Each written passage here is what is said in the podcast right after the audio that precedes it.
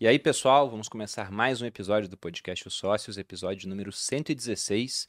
Estou aqui, como sempre, com a Luperini, minha esposa, host e host do podcast. Olá, pessoal, sejam bem-vindos a mais um podcast. Qual o tema de hoje, Bolinha? Tem hoje convidados. voltamos àquela nossa série de casais, que a gente sempre, na verdade, a gente tá sempre tentando, né? Mas casal é mais difícil, porque o pessoal briga. Mentira. Mentira, porque o pessoal é difícil da agenda, às vezes a gente não consegue. Então voltamos ao, ao casal. Como que a gente decidiu que seria agora? Era casais que enriqueceram juntos até esse casal vir, que já eram ricos separados. Ah, Aí a é. gente pensou, não, tem que ser um outro nome então, ah, tem é que verdade. ser prosperaram, até porque tava ficando Vocês limitado. estão Casais- mudando o, nome do Casais que caso. ficaram mais ricos juntos. Mais ricos juntos. Seria pode isso. ser, pode ser. Seria isso. É até uma curiosidade, porque o Pedro tava me falando, cara, o casamento em si foi uma negociação de equity. É, assim. aconteceu uma fusão da empresa. E aí a gente, ah, vamos casar então, né? Foi Já tipo- que vamos. Eu sempre fico pensando que não é pra dar spoiler de convidado, mas eu sempre esqueço que tem na thumb, tem tudo. Todo É, mundo já sabe, né? É lógico. E já vieram aqui no podcast os sócios outras vezes, mas vou apresentar novamente. Estamos com Pedro Sobral, gestor de tráfego, criador da maior comunidade de tráfego do Brasil, com mais de 38 mil membros ativos. Já gerenciou mais de 300 milhões de reais em anúncios online, contribui- contribuindo significativamente para este mercado nos últimos oito anos. E Pedro é marido de Priscila Zila. Priscila Zilo. Tô Priscila. Zila.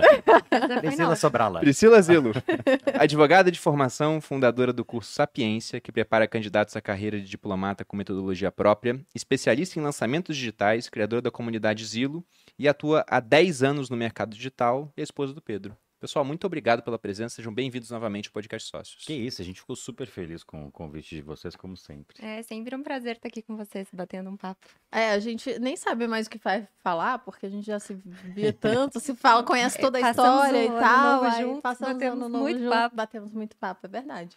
Mas pra quem não conhece vocês, gente, e também como vocês se conheceram, acho que é sempre bom pegar desse início, né? é verdade. Tá. Você vai contar a sua Como? história ou a minha? É, isso é interessante. É, esses dois, esses dois lados da moeda, eles pesam diferente. Ah, não, mas vai lá, vai lá. Vou é mais contar, minha- divertido é, vou contar, vou contar a história. Foi assim, olha, é, a gente fazia Vocês já parte... contaram essa história, ah, tipo, em algum lugar, algum podcast? Histórias Alguma- de a vocês gente- mesmo? A gente guardou detalhes sórdidos pra cá. Ah, É, que ótimo. A gente gosta Pois assim. é. Não, mas a gente já contou, assim, um Exatamente. resumo. Como mas a vez que eu quase me afoguei na banheira esperando a Priscila e ela... Essa parte, essa parte sabe? Foi assim, olha, a gente fazia parte de um grupo de mastermind, eu já fazia parte desse grupo. Estava fazendo, estava lá no grupo e não tinham muitas mulheres no grupo. E a Priscila chegou e óbvio com a beleza que ela tem, chamou a atenção de todo mundo. Só que eu falei assim, nossa, ela é muito chique. A Priscila sempre foi assim, uma mulher muito Você lembra o ano? Você- Você lembra o ano, logicamente, né? 2015. 2015. 2015, é, 2016, eu acho. É, final de. do- A gente se conhece. Bom, é aí a minha versão da história. Isso daí foi em É, 2016. Isso foi em 2016. Beleza. Aí ela entrou no Mastermind, só que eu tinha certeza que ela era, tipo assim. Tava fora da minha liga. Eu era tipo o Cruzeiro e a Priscila era o Real Madrid, entendeu? Não ia ter como jogar naquele, naquele, contra aquele time. Torcedores do Cruzeiro, não se sintam mal É, por eu- causa dessa Eu sou o. Cruzeiro ainda, entendeu? O Cruzeiro venceu. Aí... esse, é o, esse é o final da história, tem o final feliz. Aí o que, que aconteceu? Ela tava no Mastermind e aí eu comecei a chegar, ficar perto dela, mas com o intuito de amizade, porque eu tinha certeza que não ia dar certo. E aí todas as noites tinham jantares e eu sempre Só um achava. parênteses, Ah. eu sempre falo aqui pra galera que tá procurando um relacionamento, fala, vai pra mastermind, né? Vai, paga pra ir pra um lugar Tem que onde estar no tenha ambiente, gente né? É. Legal que tem o mesmo interesse que o seu, porque lá pode ser que você arranje. Aqui, ó, temos um exemplo vivo. Olha aí o meu. É isso, só queria me provar mesmo. Só Vai, queria dizer que eu tava- Só queria dizer que eu estava certa, é isso. Aí o que, que aconteceu? A gente começou a se aproximar e nesses encontros, nesses eventos, sempre tem jantares. Aí a gente tava no jantar, tava todo mundo tomando vinho, e eu sempre que achava que a Priscila era muito certinha. E aí sabe quando você toma vinho e você fica com aquele sorriso roxinho de vinho? Ela deu o sorriso roxinho de vinho pra mim, e eu falei assim, cara, eu acho que existe uma pequena, uma pequena chance de eu conseguir ficar com ela. Vou tentar me aproximar.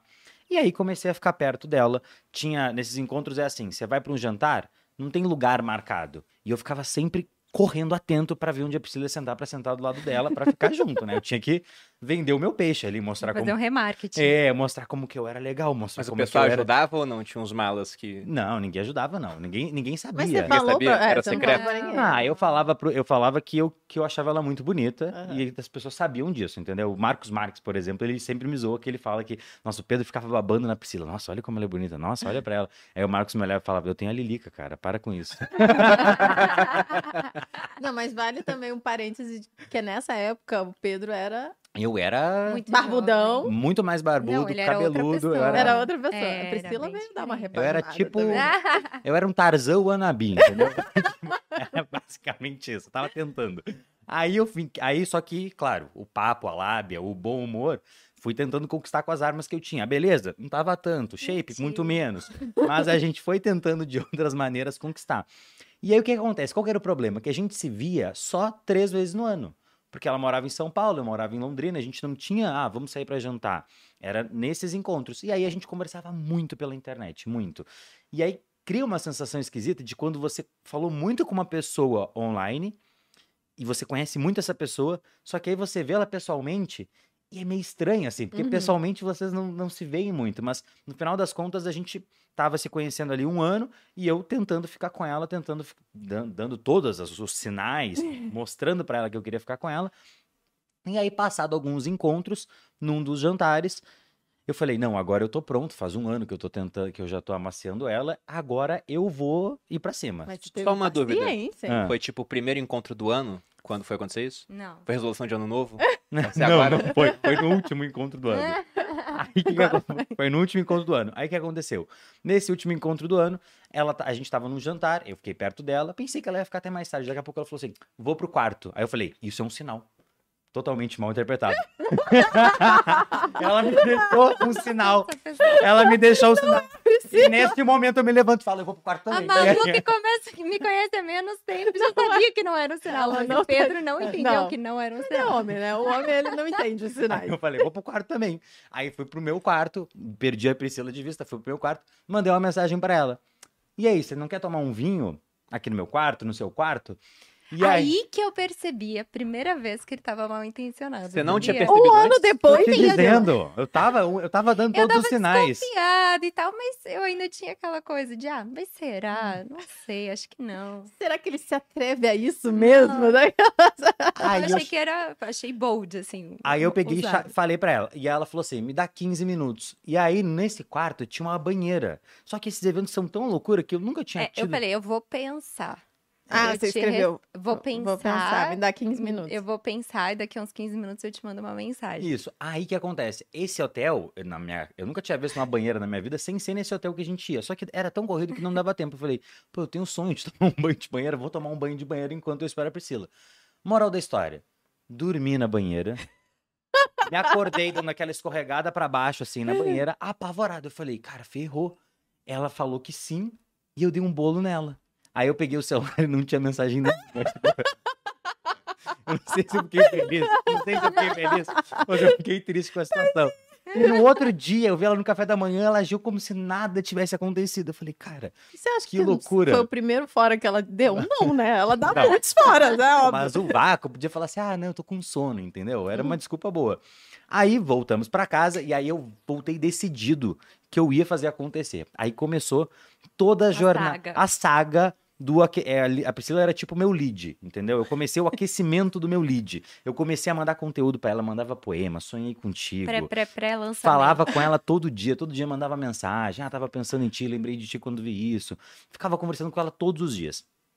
Teve outros encontros, outras investidas mal sucedidas aconteceram, até que no terceiro encontro, no segundo ano, então, ou seja, foram dois anos de tentativas. Caramba. Nesse ano, teve uma noite que a gente ficou até mais tarde num bar. A galera saiu do bar, porque o bar fechou. Aí, meia dúzia de pessoas foram. Essa parte eu acho que a gente nunca contou. Meia dúzia de pessoas foram pra beira de um laguinho. E tava um frio. Eu falei, ah, essa é a minha Gente, oportunidade. Tava muito frio. Tava muito frio. Aí eu sentei do lado dela, fiz aquela aproximação. Tava todo mundo sentado perto. porque Tava todo muito mundo- Tava muito frio, o pessoal É. tava se aquecendo. Tava se aquecendo. Aí eu cheguei mais perto. Aí você vai escalando, né? Bota uma mãozinha assim na perna. Aí eu cheguei com o meu pezinho Você perto. não botou a mão na minha perna, você botou a mão nas minhas costas. Ah, do tipo, é. você tá com frio, Você tá sabe? com frio. E aí comecei a passar, o- botei o pezinho do lado do pezinho dela, fui chegando perto, e aí ela não recuou. E aí eu falei, cara, eu tenho uma, Uma- chance real Uma agora. Agora, e se isso não for um sinal, eu não sei, eu vou desistir. E aí, Dois tem anos depois. dois anos, Meu Deus do céu. tentei ficar com ela nesse dia. Ela não quis. Não quis. Aí eu falei, cara, tem alguma coisa errada. Eu acho que não. Acho que sou eu. Eu vou desistir dessa mulher. Só que aí ela seguiu na outra, depois disso, falando comigo com mais intensidade, demonstrando mais aquela paixão, aquela Era a coisa. maneira dela de nutrir o lead. Exatamente, exatamente. Lançamento espartano. Não. aí o que que aconteceu? Ela, a gente voltou pra casa e aí ela falou assim: "Ah, eu vou estar em Brasília, no mesmo hotel que a gente sempre ficava, no dia tal". Ela falou isso pra mim. Eu falei: "Beleza, eu vou também. Eu vou lá pra ficar com você". E aí nessa vez a gente foi pro mesmo hotel. Aí lá no hotel A gente, a gente jantou e aí no jantar ela não me dava nenhum sinal de que ela queria ficar comigo, nenhum, nenhum. Não mostrava assim. queria que ela fizesse. Ai, eu não sei porque a pessoa Sorri mais, Como assim? Como assim você não sabe? Eu tô há dois anos tentando conquistar a mulher. O mínimo é ela me olhar com uma cara assim, tipo de, cara, a gente vai ficar junto, Aham. dar mais risada, tocar no meu braço, são Ah, elementos É, básicos, ser. entendeu? Ela ficava assim, olha, jantando comigo, conversando e tal. Lady. E aí ela falou, aí a gente terminou de jantar, fica aquele silêncio estranho assim, ela falou, vou pro quarto. Eu falei, cara, essa vai ser a última tentativa da minha vida. Eu acompanho você até o seu quarto. Aí acompanhei ela até a porta do quarto, e aí ela finalmente, depois, aí ela deu o primeiro sinal, quer entrar? Aí eu falei, claro. Tinha uma suíte no meu quarto com Sim. uma saleta. Aí tinha, tipo, Tinha uma- vinho, ah, uma tinha salinha, tudo. uma Aí salinha. eu falei pra ele que tinha, se ele queria entrar pra beber alguma coisa. Ele entrou, a gente ficou lá bebendo e aí a gente se beijou a primeira E aí a vez. gente. E aí, não, não, não, não. Não é que a gente se beijou a primeira vez.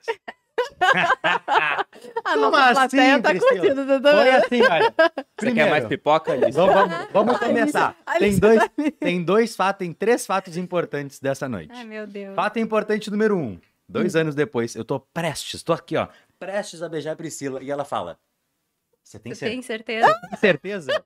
E eu falei: É óbvio que eu tenho certeza. Eu tenho mais do que É, eu certeza, tenho faz mais dois do que anos. certeza. É aí, fato número dois. A Priscila tava com uma blusa que tem uns, Ai, essa é ótima. que tem uns pelinhos. E aí os pelinhos ficavam Porque saindo. tava muito frio. Aí eu tava com uma blusa toda style, assim, Aham. sabe? Tipo, toda peludinha, Aham. assim, felpuda. Só que os pelinhos saíam. E aí eu ficava beijando a Priscila e ficava assim. aí. Aí, beleza. Há pouco tempo atrás. Eu de fazer. Foi a Aí- primeira e última vez que eu usei. Beleza.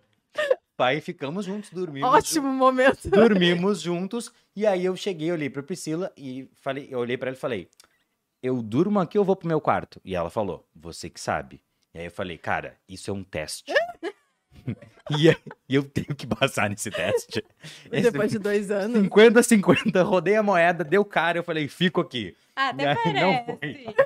Aí eu falei, não, então vou ficar. E- Não, Você é um cara assim, bem se- analítico, né, Pedro? Se for Probabilidade é eu que comigo, escolho, é eu isso. quero ficar, ele Não, disse. é, porque eu tô Se imaginando a minha- Priscila bem lacônica, assim, sabe? Isso, é, você escolhe. E você com as probabilidades, assim, sabe? a- a- aquele fundo do? Einstein, com os Fudeu. cálculos, Nazaré, Nazaré com os Mas cálculos. afinal, era pra ele ficar ou era pra ele ir embora? Era pra ele ficar. Era pra é. ficar. E aí depois ele aqui, nunca né? mais foi embora. É isso, foi isso que aconteceu. Aí a gente ficou escondido um tempão sem ninguém saber. Porque a Priscila. O que acontece? A Priscila é uma pessoa Não mais parece. Não, Não não, é parece. escondida, é porque eu sou discreta. É, e aí o é que discreta. acontece é o seguinte. Escondido. Tá, vamos lá. Eu posso dar minha versão dos fatos? Não, mas aí por que, que a gente ficou escondido? Porque a gente tem a diferença de idade. É, eu sou queria- nove anos mais velho que a Priscila. E aí ela tinha eu medo. tinha medo é, das pessoas interpretarem mal. acharem sabe? que ela tava sendo oportunista, Entendi. entendeu? A gente passa Entendi. por isso. Porque a Malu tem 32 eu tenho 72. É, Só entendeu? Só procurar no Google aí, pessoal. Mas eu vou te dizer que nem é pela lancha que a Malu tá comigo, né, Bruno? Não. São pelos Você bitcoins. não tem, né, amor? Não, não tem a lancha. É, a ponto. lancha então você não é a tem. lancha. Quem tem é a Priscila. A Não, lancha. A questão pra mim, bom, por que, que demorou tanto? Dois fatores, né?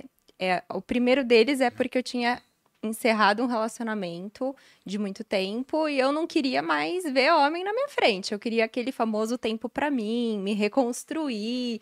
Então, o Pedro entrar na minha vida foi uma coisa totalmente inesperada e fora da programação. normal, que eu queria. Né? E eu, como boa colérica que gosta de ter o controle da situação, eu tinha um plano muito claro na minha cabeça do que eu queria pra minha vida naquele momento. É, não E me apaixonar não, Não estava era. naquele, naquele script. É, e aí, uma outra coisa é o a diferença de idade. Então, o Pedro brincou, mas na verdade a mais velha sou eu, né? Eu sei que não parece. mas nove anos é bastante tempo. Um homem nove anos mais novo, imagina, o Pedro tinha seus vinte e pouquinhos anos. Ele ainda tem seus vinte e pouquinhos. Mas, mas ele era muito jovem. E aí eu pensava, o que, que um menino vai querer comigo, vai querer uma aventura. E eu não tô nessa fase da vida de querer uma aventura. Eu não quero, não quero me machucar. Eu quero uma coisa mais. Na verdade, eu não queria nada, né? Mas assim, eu quero construir uma vida. Tô numa fase diferente. Então eu tinha muita essa insegurança. E esses dois anos foram. Foi um período importante para eu também me reorganizar internamente e para validar se era isso que ele queria mesmo. No Né? começo eu só queria. É, só, só um parêntese. Ô, Pedro, você tem uma piada na, na, na sua. Tá sem som? Que tá sem som? Ah, som tem. ruim. É zoeira, é zoeira, é zoeira. Não, o som tá bom, tá? O som tá é bom. porque a nossa equipe aqui tá muito chateada porque o, som- o povo tá falando que o som O tá Gabriel muito tava duvido, suando ali já. Pois- Gabriel. É que um dia uma pessoa, uma, todas as coisas. uma pessoa entrou na minha live e falou: venham pra minha live. Aí eu fiquei muito de cara e eu falei: vamos na live dessa pessoa, todo mundo agora, e vamos falar que tá sem som. E aí todo mundo foi pra live e começou: tá sem som, tá sem som, tá sem som. E aí virou uma piada assim, interminável. É, então parem, gente. O Gabriel, daqui a pouco ele vai surtar ali atrás. Ele não sabe mais o que fazer. Ele já apertou todos os botões e aparentemente tá tudo ótimo. Tá com som. Desculpa pelo, pelo, pela. Mas tem mais alguma Começa. diferença na sua versão para do Pedro? Ah, tem. Porque o que, que acontece? A primeira vez que eu vi o Pedro foi em 2015, num evento ao vivo. Primeira vez que eu conheci marketing digital. E, curiosamente, ele foi receber um prêmio em nome do Mário, irmão dele com quem ele trabalhava à época. E ele subiu no palco e tal. E aí, curiosamente, eu tava com um amigo. E a gente entrou num elevador e o Pedro estava nesse elevador. E uma pessoa fez uma piada idiota com ele. E o Pedro, assim, ele era. Pedro gaúcho, né? Tem gente que esquece, porque hoje em dia ele já não tem o sotaque mais tão forte. Mas naquela época ele era, tipo, muito gaúcho, brabo, assim. E aí ele com aquele barbão e tal, aquele cabelão, ele olhou pra pessoa e fez. Como é que você fez? Aham. Ele foi, tipo, muito grosso com a pessoa, muito grosseira. Aí Eu, eu olhei pra ele, assim, Que falei, escroto. você foi tipo isso. Foi, ela falou Foi assim, escroto. nossa, Eu que cara, que, cara que se acha. Aí eu falei isso pro meu amigo, eu falei, nossa, esse menino é acha? muito tonto, assim, sabe? E aí foi isso, marcou. Aí quando eu fui ne- pra esse grupo, pro Mastermind, e eu vi que ele tava lá, eu olhei pra ele e falei, nossa, o cara escroto tá aqui, sabe? Que droga. E aí, E eu tava lá, eu sou o Cruzeiro e ela é o Real Madrid. Eu vou conseguir. E você começou tomando de 3 a 0 assim. Foi? Não.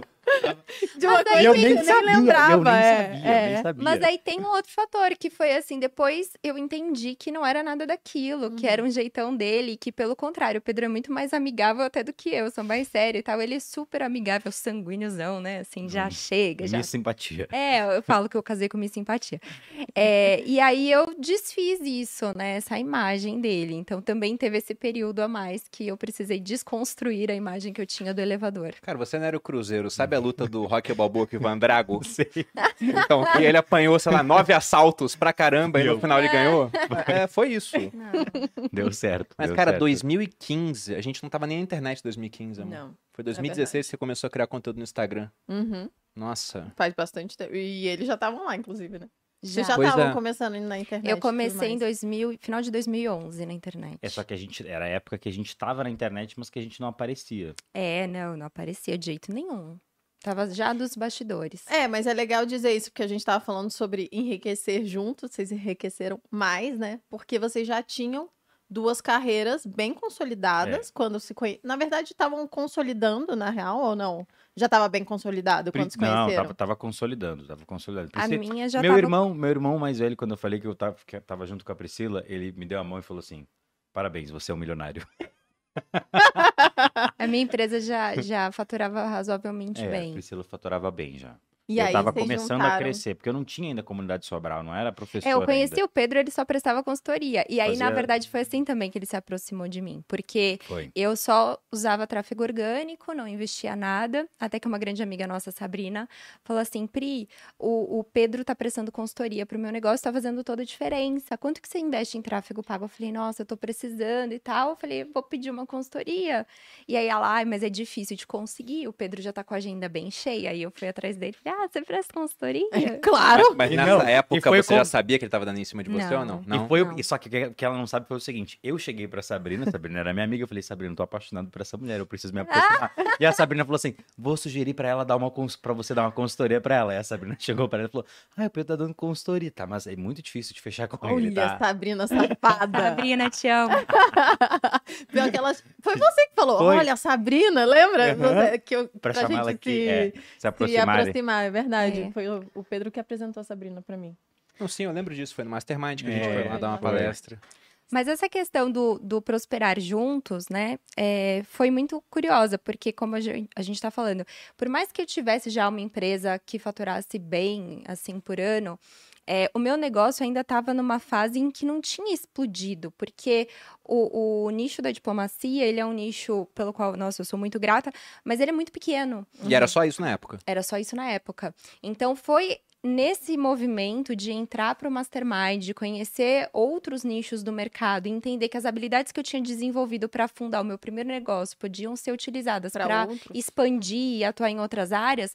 Esse foi o grande pulo do gato. Foi bem essa mesma época em que o Pedro começou a desenhar a comunidade Sobral e tal. A gente já estava junto, mas é, a gente viveu essa explosão dos nossos negócios meio que junto, é, né? Já, já, Já juntos. E ele me ajudando e Uhum. eu ajudando ele. Então, eu acho que desde o momento em que a gente começou a ficar junto, por mais que a gente já tivesse alguma coisa, não, não se compara do que a gente tem hoje. É, a gente viu tudo crescer um do outro juntos de forma.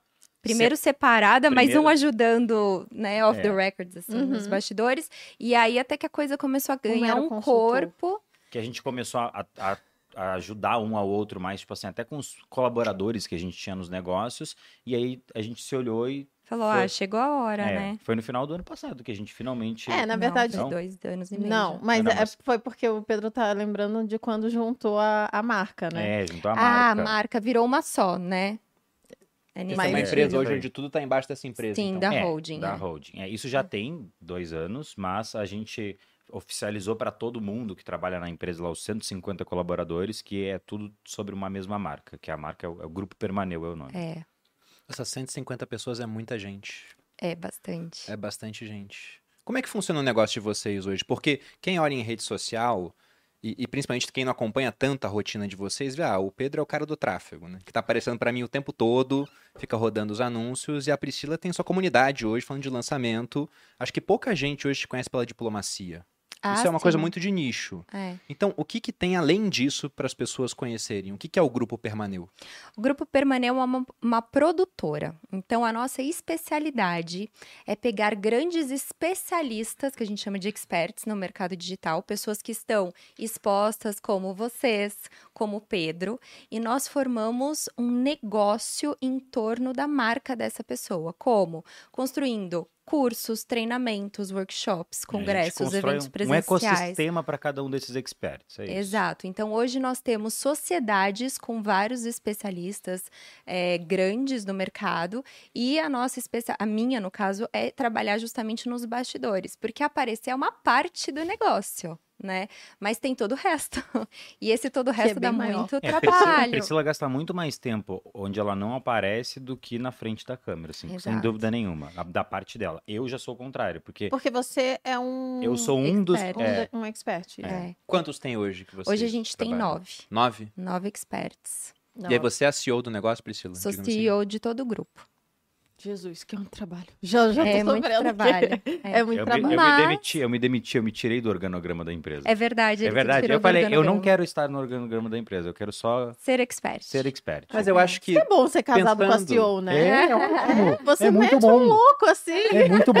mas, mas não é meter um louco. Tipo assim, é, ontem- Pensando em alocação de recursos escassos, certeza. a melhor alocação é você criar Faz- conteúdo. exa- exa- É. Ontem eu gravei 18 aulas, entendeu? Eu saí assim, né? Eu fiz o que eu tenho que fazer no meu dia, que é criar conteúdo. Criar conteúdo. É, Isso na verdade, no- até no ano novo a gente tava brincando, a Priscila falou: Ah, eu não sou uma boa produtora de conteúdo, eu, como né, uma influenciadora, não tô muito legal. Mas é porque esse não é o seu papel principal, na real, É. né? Do Pedro é, por isso que eu briguei com ele. É, tá certo. Aquela briga Brigar, Malu. Pode brigar, já vou te contratar, Malu, pra brigar com ele. Mas essa sua decisão de sair do organograma foi pensando também em melhorar relacionamento? Vocês começaram a brigar porque trabalhavam juntos? Alguma coisa Não, aconteceu não. ou não? Não, A gente tem mais, a gente se fica mais perto quando a gente, quando eu vou fazer lançamentos grandes. Então assim, mais tipo assim, ah, vou pedir opinião para Priscila ou ela vai avaliar o trabalho que eu fiz de de ter que avaliar mesmo, de ter que colocar crítica, problemas. Normalmente é quando a gente faz lançamentos grandes, aí eu monto o roteiro da aula e ela vai falar para mim o que ela acha. E quando isso acontece, volta e meia, assim, acontece um, um pequeno atrito. É. Do tipo de, ah, não gostei do jeito que você falou isso pra mim, entendeu? Mas daí eu volto a me Ah, lembrar. mas é muito raro. Mas é muito raro. É mas, muito gente- raro. mas no dia a dia, a gente se dá muitas e opiniões. a gente, assim, a gente quebra o pau sobre as ideias. Não, É. não confunda. Não, isso é Não, a gente não quebra o pau É. sobre nós dois. Não gente- é, mas eu acho que rola uma maturidade, sim, de Eu ia não perguntar. confundir. Como que vocês fizeram, né? Se teve algum, algum tipo de estratégia para vocês conseguirem separar o relacionamento do, do, do trabalho mesmo. Porque eu e o Bruno, a gente tem várias estratégias para que a gente não brigue. Porque quando a gente começou a trabalhar junto, Brigamos a mais. gente brigava bastante. Uhum. Até porque a gente não tinha essa maturidade. E aí, aos poucos, a gente foi ganhando a maturidade e, e, e fazendo estratégias. Então, a gente sempre, sempre tem, por exemplo, uma regra clara pra gente. O seu negócio é o seu negócio. A última palavra é sua. Então, ele me dá opinião. Por isso que eu falei mero consultor. Porque é uma brincadeira que, que uma vez eu falei... Porque é o papel que eu tenho na empresa dela. Uma vez Eu eu, dou pitaco, mas ela decide, acabou. Uma vez É, eu eu falei dou- numa eu entrevista, dou daí eu pitacos falei, ele é só um mero consultor. Daí, o, aí o Bruno olhou assim, já É porque mero é foda. É, né? Né? Fala que ele é, é um ótimo consultor. uma né? forma de Aham. falar. Consultor fundamental. né? Agora, mero. Mas qual é a estratégia que vocês usam? Quando vocês eh, começaram a trabalhar juntos, vocês acham que vocês já tinham algo. Porque uma vantagem é que vocês construíram um negócio de vocês separado. E isso é muito É, a bom, porque as estruturas separado. eram separadas já, né? Não, e era o início. completamente diferente. Assim, uma hora vai ter que juntar. É, totalmente não, não, não. diferente, é. Era A completamente gente quer diferente. saber quando O juntou, meu qual foi a treta. O meu entendeu? método de delegação das pessoas e de, de criação de lideranças e gestão era absolutamente rudimentar. É entendeu? sensacional. Conta como é que é. Como- ah, é muito bom isso. Era assim, olha, eu chegava para as pessoas e falava assim, olha, A Priscila aqui na empresa a gente tem algumas regras. São poucas regras, mas boas regras. Que eu tinha lido um livro que chama Regra Simples, que é um livro que tem um semáforo na frente. Isso ficou na minha cabeça.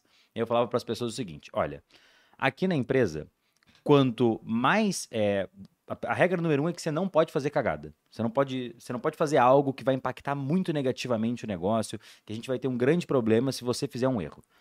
A regra número dois é: quanto menos você me chamar, mais dinheiro você vai ganhar. Então, regra número um, não pode fazer cagada. Se você fizer muito cagada, você não vai ganhar mais dinheiro, vai ter problema. Regra número dois, quanto menos você demandar de mim, quanto menos você me chamar, mais você vai ganhar. Então, eu crio um dilema na cabeça. Eu pensei isso mesmo, eu fiz o raciocínio.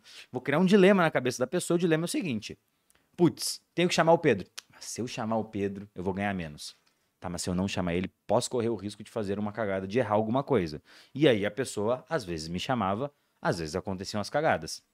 Era pra ser assim, né? Entre mortos e feridos, faturamos aí seus oito Múltiplos dígitos. oito É, dígitos, múltiplos muito oito bom. dígitos no método de delegação rudimentar sobre, a- sobre ausístico. Mas era é uma. Tarzan. Ninguém, Tarzan. mo- assim, as pessoas, cada um cuidava do Eu acho que, tinha. o Bruno usa esse método do até que- hoje, Eu, eu, chamo acho. de napoleônico, sabia? Olha É? aí, ó. Napoleão Tá tinha uma frase onde ele falava: só me acorde para as más notícias. É isso, exatamente. Esse era eu. Só me acorde para me dizer o que deu errado. E aí deu certo, porque algumas pessoas precisam de ter uma liderança mais de perto, precisam, todas precisam, hoje em dia Priscila falaria isso. Todas as pessoas precisam que você crie a liderança delas, etc, etc. Mas algumas pessoas da empresa explodiram muito, porque eu dei essa liberdade para Uhum. elas fazerem as coisas. Pessoas cresceram muito rápido. Claro, isso desfavorece algumas pessoas que não têm tanto aquele quê de da não só autorresponsabilidade, mas da au- Autodesenvolvimento. isso, do Aí autodesenvolvimento. você manda embora essas.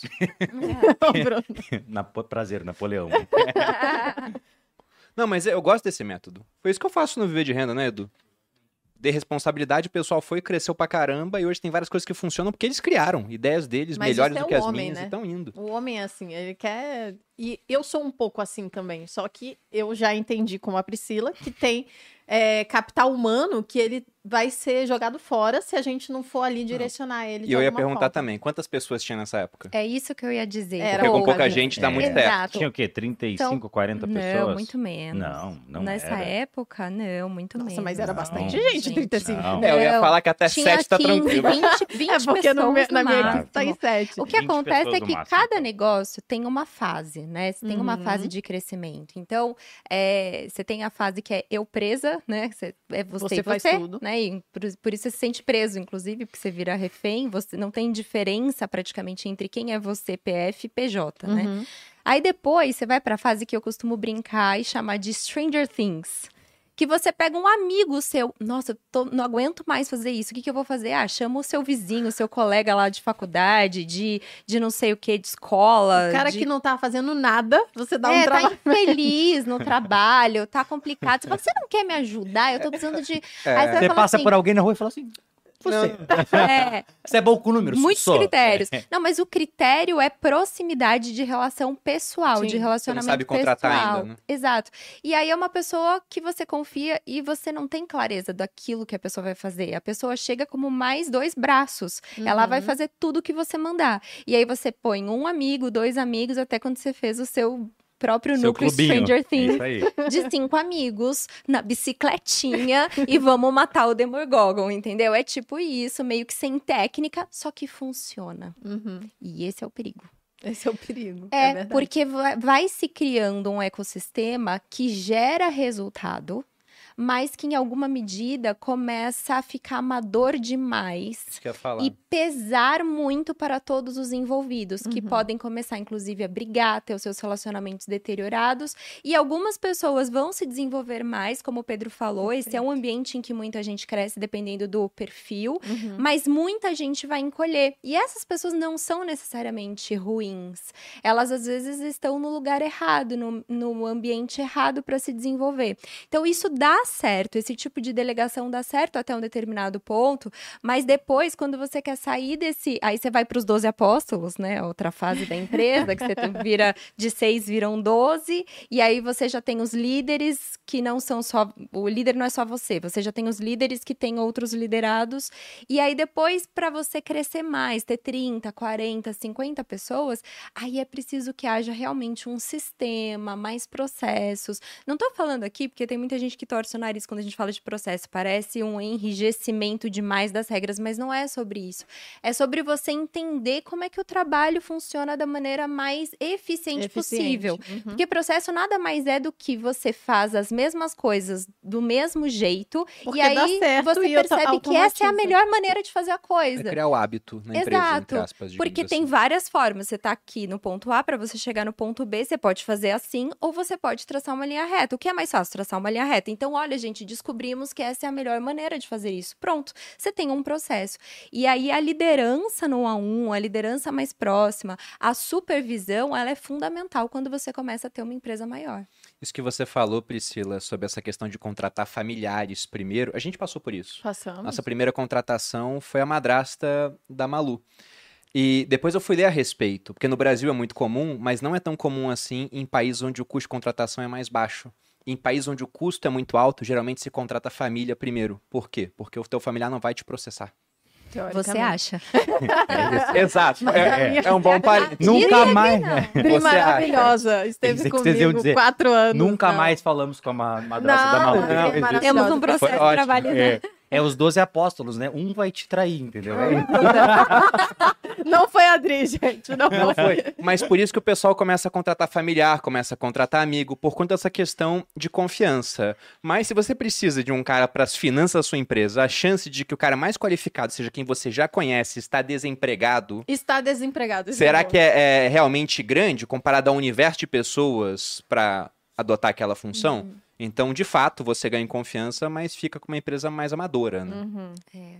total. E aí rolou o choque quando a gente juntou as duas empresas, assim. porque- Eu o acho seu que já o era choque- profissional já, era bem... Ah, o dele também, né? Eu- E as pessoas que, que trabalham com ou trabalhavam só no, no grupo do Pedro também são muito boas, muito mesmo. Assim, as que ficaram nesse sistema se- foram justamente as que se, eh, Se destacaram, destacaram, que se é. desenvolveram. Sistema darwiniano, Pedro. É. É, Darwiniano. Tem darwiniano. isso, É, hoje uma das diretoras estava lá na minha empresa, foi uma das primeiras pessoas que eu trouxe para perto de mim, gestora de tráfego, Ai, e foi maravilhosa, crescendo. não vivo A sem Júlia. ela. Júlia. Te É. amo, Que eu não conheço, se eu já não falei sei a isso cara hoje. da Ela venceu a seleção natural. Ela Vende- venceu. Você venceu. venceu, Júlia. Venceu. Ela é o leão da selva. Tadinha. Mas eu acho que o, o conflito não foi entre nós dois, o maior. Não foi, foi. entre os nossos colaboradores. É, porque eles vêm de culturas diferentes, culturas de, de tipo gestão. assim, aqui a gente não faz assim, mas aqui É. a gente não faz assim, mas aqui a gente não faz assim. Aí juntou todo mundo. E aí juntou todo mundo. E vocês em casa já estavam estourando champanhe, o pessoal lá ah, se, Se matando, foi tipo isso. é. ah, a gente sente isso, mas é impressionante como a liderança. Eu fiz um, um curso uma vez com o Marcelo Germano e ele fala muito sobre a cascata de chocolate do casamento, sabe? O chocolate que você pega embaixo é exatamente o chocolate que vem de cima. Cultura numa empresa também tem muito a ver com isso. Se você percebe que existe um ambiente onde há muita reatividade, as pessoas não aceitam feedback, você pode ter certeza que o grande líder da empresa ele é assim. Então a sua Uhum. empresa é reflexo de quem você é. Eu Sim. vivo falando isso. Se a sua empresa, ela tem, você, você é o tipo do cara que vive reclamando, ai, é super difícil achar funcionários bons, meus funcionários isso, meus funcionários aquilo, eu falo, então melhore. É. Porque o problema da sua empresa normalmente começa por sendo você mesmo. Então a gente acha, né, tem essa esperança de que influencia positivamente essa questão de cultura, de que, olha, tá tudo bem, a gente fazia cada um de um jeito, agora a gente tem uma cultura única. E eu acho que o grande. É, o Isso grande... tá acontecendo agora, né, Pri? Sim, Uhum. sim. E eu acho que o grande fator foi a gente ter feito o treinamento no ano passado, né? A Com gente tem mundo. até um grito de guerra que fala assim: é, não sou Zilo nem Sobral, eu sou grupo Permaneu, estamos juntos até o final. Tem um grito de Oh, guerra do fofo, grupo. gente. Que foi justamente pra. Porque é paciência também, tá né? todo Tem que ter junto, paciência, mas a gente tá estimulando que É as pessoas não se também. identifiquem mais. Eu sou Sobral, eu sou Zilo. Não, a gente é todo mundo uma coisa É, só. E a gente, só que a gente ainda tem os núcleos nas empresas. Então a gente chama núcleo Sobral, que É que o- tem os squads, né? É, que são os squads. Sendo uma holding também, É, é, de se tem que esperar que as tenha essas, essas separações, né? Para quem não conhece, uma holding seria uma empresa criada para controlar outras empresas. Então lá a holding Itaúsa foi criada para ter participação em outras empresas, eventualmente controlar algumas delas. O Grupo Primo tem o mesmo tipo de funcionamento. Tem uma holding com um monte de BUs embaixo. Eu sou uma BU, por exemplo. BU Bruno Perini. Tem a minha unidade, super comprada, que venceu os Jogos Vorazes. Estão comigo já há bastante tempo. E todo mundo vestindo pra caramba a camisa. Todos têm o meu nome tatuado nas suas costas. Mentira. Depois você mostra aí, Edu. Bem legal. Mas agora perguntando, além da questão de empresa em casa. Porque a empresa, tá para ver que tá bem questão de empresa em casa. Porque a empresa tá para ver que tá bem organizado. né? Foi um desafio, mas vocês estão com 150 pessoas hoje. É um grupo, tem diferentes BUs. O Pedro se tirou do organograma porque ele entendeu que você é BU Sobral Eu sou Abel e a Sobral. Priscila administra. Mas como é que fica em casa a parte das finanças de vocês? Vocês juntaram tudo? Ou vocês pre- preferem ter uma certa separação? A gente juntou A tudo. gente não tem nada separado. É, a gente Tudo não tem nada junto. É separado. tudo tudo junto. junto, tudo junto. É Nenhuma tudo separação. A, a gente tem conta separada, assim, de. É, o povo sempre pergunta isso. A gente também tem Não. conta separada. A gente mas... tem conta conjunta Mas a conta- e isso que eu ia contas perguntar, se separadas. era uma afirmação ou uma interrogação? que você Não, fez não, é uma afirmação, mas eu fiquei pensando o porquê, mas eu acho que é pela praticidade do dia a dia, de ter. Ah, tá. numa- E a gente tem acesso a tudo Eu um acho do que é- outro. é- Então, se eu- ele precisa entrar na minha conta que é individual, ele entra. Se eu precisar entrar na conta dele, ele entra, eu entro. Então, assim, não tem muito. É, é- E tem também uma questão, até às vezes, de segurança jurídica Uhum, nisso. É isso, aham. É, e aí a gente fez todos os estudos, então a gente tem a conta conjunta e a gente tem duas contas, uma minha e uma dele, mas, mas é E a só uma- titularidade. É, Por que a gente não tem conta conjunta, amor? Tem uma A razão? gente nunca teve saco de ir na agência abrir uma conta Ah, conjunta. foi isso. É, Mas, Esse é o motivo É básico. A gente tem contas separadas, A gente- mas o Bruno, por exemplo, tem uma conta minha logada no, no celular dele que eu não tenho acesso. tipo, É. umas coisas assim, É, sabe? só não tem porque tá o app lá. Porque o aplicativo só a pode ser função, um, e é. aí a gente não tem conta conjunta porque a gente não foi no. Mas é, eu achei curioso o seguinte: nós temos tudo junto, porque quando a gente começou, a gente não tinha nada. Quando eu Aí conheci é a mais Malu, fácil de juntar as exatamente. coisas, né? Eu só tinha uma bicicleta, que era uma bosta a bicicleta, diga-se de passagem. Era, tinha um pedal Tava sem freio, toda cagada, mas ficou comigo um tempão. Era esse o meu patrimônio naquela época. Então tudo que a gente construiu C3. foi junto. Ah, mas o C3 você já tava já comigo tava já. junto, é. E mesmo assim, que baita patrimônio, quebrou todos os vidros elétricos C3 lá. Três é horrível. Recado, abraço a Citroën aí, né? Que carro horrível naquela época. Não sei como é que tá hoje, mas era muito subir ruim. e descer o vidro tinha que apertar. Isso. Quebrou os quatro vidros. Mas como a gente construiu tudo junto, naturalmente ficou tudo, Tudo junto. A gente nunca é. pensou se vai ser separado ou vai ser junto. Uhum. Só aconteceu e é assim até hoje e pra gente tá ótimo. Agora, quando a gente conhece amigos que já tinham patrimônio e aí conhece outra pessoa que também tinha patrimônio, geralmente o pessoal costuma manter separado. Eu achei diferente o que vocês fizeram. Vocês pensaram assim, olha, vamos juntar, foi Não, Foi natural. tudo tão Foi natural, tudo tão né? natural. Porque gente- demorou muito tempo, né? Foram dois anos, entendeu? Deu pra estruturar todo o plano da nossa vida nesses dois anos. Não, mas foi muito natural, assim. Quando eu comecei a ficar com o Pedro, eu, eu era muito, muito, muito apaixonada por ele. E aí eu demorei muito pra Isso ficar com passou, ele. Priscila? Porque Não, você mas claro que Eu não. entendi. Eu que era bom, muito. que bom que foi você. Eu já que era, bom eu que foi era. você. É. E aí eu Os comecei. sócios, mas destruindo calma. casais. Gente, mas calma, que tinha a segunda parte. Eu era muito apaixonada por ele. Aí a gente começou a ficar junto e aí eu comecei a amá-lo verdadeiramente de maneira mais profunda, conhecendo quem ele é. E eu já tinha uma admiração, já sabia o histórico, e aí eu falei, é com ele que eu quero ficar. Eu já sabia que era com ele que eu queria ficar. E Mas você não conta a parte que você pesquisou na internet de como se desapaixonar por alguém, não é? é verdade. Eu já sabia dessa também. É verdade.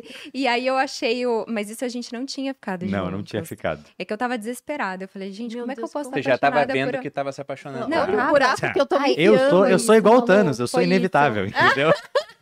Foi isso, eu tava desesperada. desesperada. Falei, Agora o que, que eu faço? Tô apaixonada Aí eu falei, bom, eu preciso criar um método de como desapaixonar. Aí eu comecei a procurar. Pra quem um quiser mais informações, tem um link na bio. tá aí. Mas não deu certo. Como você Pois é, não deu, não deu É. certo, por isso que eu não venho. Mas a questão é, eu achei um, um vídeo do Pedro Calabres, do cérebro apaixonado, falando, né, da, da- de toda a bioquímica em volta do cérebro quando você tá apaixonado. E aí depois, eu vi esse vídeo um milhão de vezes, ele não me dava resultado nenhum, mas eu achei o trabalho do Pedro incrível. E depois nós viramos amigos do Pedro, né? O mais O doido Pedro é tá isso. devendo uma, uma passagem por aqui, Tá né? devendo a gente. E aí, beijo, Pedro querido. E aí, eu- um dia eu falei pra ele, eu falei, eu só estou com o Pedro hoje porque eu vi o seu vídeo Porque de seu que era melhor funcionou. ficar. Ah, era Não, melhor é que- ficar. Não, é que a No paixão do se vídeo. transforma em amor. Ele tava falando que às vezes a paixão se transforma em amor e depois ou acaba. acaba. Hum. Qual o prazo médio pra acabar uma paixão? Segundo vídeo, dois anos. Caraca, Entre seis dois anos. meses e É. dois anos. Por isso que ela esperou dois anos. E Quando deu dois meio- anos, é. ela falou: não vai ter jeito. Você fica meio que- vai burro ter que quando você tá virar amor. apaixonado. Vai ter que- É É. tipo tá bêbado, inibe o córtex pré-frontal e você faz coisas que normalmente você não faria no dia a dia. Você tem mais coragem, você tem menos vergonha. É, É. isso que acontece. E aí, o que ele diz no vídeo, né, que quando se transforma em amor, você tem a questão do esforço, da escolha, que é diferente da paixão. Na paixão, você está naturalmente inclinado a fazer as Uhum. coisas. A boa vontade não é virtude. Uhum. Ela é resultado de uma explosão de, de, De hormônios, hormônios, e, enfim. Agora, quando você ama e todo dia ali no dia a dia, aí é a escolha, né? Você e que é aí escolhe, que nasce né? a virtude. E, e foi isso, eu acho, que aconteceu com a gente. Isso tem tudo a ver com a gente ter juntado tudo, porque eu, eu já amava ele. Eu comecei a amar o Pedro assim que eu comecei a conhecê-lo. E aí, pra mim, pouco importava se ele tinha um Fusca na garagem, bicicleta ou qualquer coisa. Eu Um olhei palio, pra ele ele. tinha um palio. Ele tinha um palio, é verdade, ele tinha um palio. E aí, assim, Daquela- tanto, assim, real, eu sei que as pessoas podem achar que essa é uma visão muito romântica das coisas, mas foi verdade, assim, eu olhei e ele tava, e pra mim ele era digno de toda a confiança e de entregar quem eu sou em todos os aspectos. E eu tinha muita também, sempre tive e tenho ainda, admiração, porque eu sei que ele é extremamente inteligente. Não, Então, aí o que, que eu fiz? Investi na startup. Falei, ele Comprou vai na- explodir. comprou na vou baixa. comprar na baixa. Ele vai valorizar. E dito e feito, tá Já vendo? é. Mas sabe o que eu acho? Esses dias mesmo, eu tava falando sobre isso no Instagram, que o pessoal tava perguntando sobre, ah, vocês têm as contas juntos, tudo junto, tudo separado, vocês não se, se previnem para caso de- aconteça alguma coisa ruim? E não, a gente não se previne, não tem essa, essa coisa.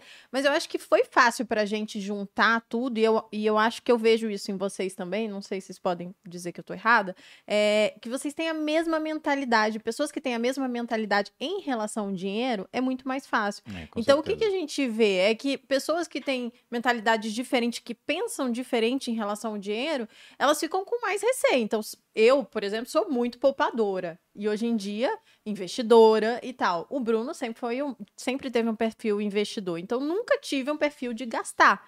Se ele casasse ou se ele se relacionasse com uma pessoa que fosse gastadora, eu acho que ele teria mais preocupação. Eu ou nunca conseguiria casar com uma juntar. pessoa que não tivesse um perfil, no mínimo, de poupar o dinheiro pensando que uma hora o futuro vai chegar, Sim. entendeu? Não daria. E aí eu vejo que vocês têm um perfil parecido. Vocês são poupadores. E Eu Não, não sei quão poupadora a gente Vocês são é. Não, empreendedores a gente. A gente, a gente, gente não, gasta- hoje em tem um dia, foco, Pri. Não. É, pensa Não, há três anos que- atrás. eu Eu acho.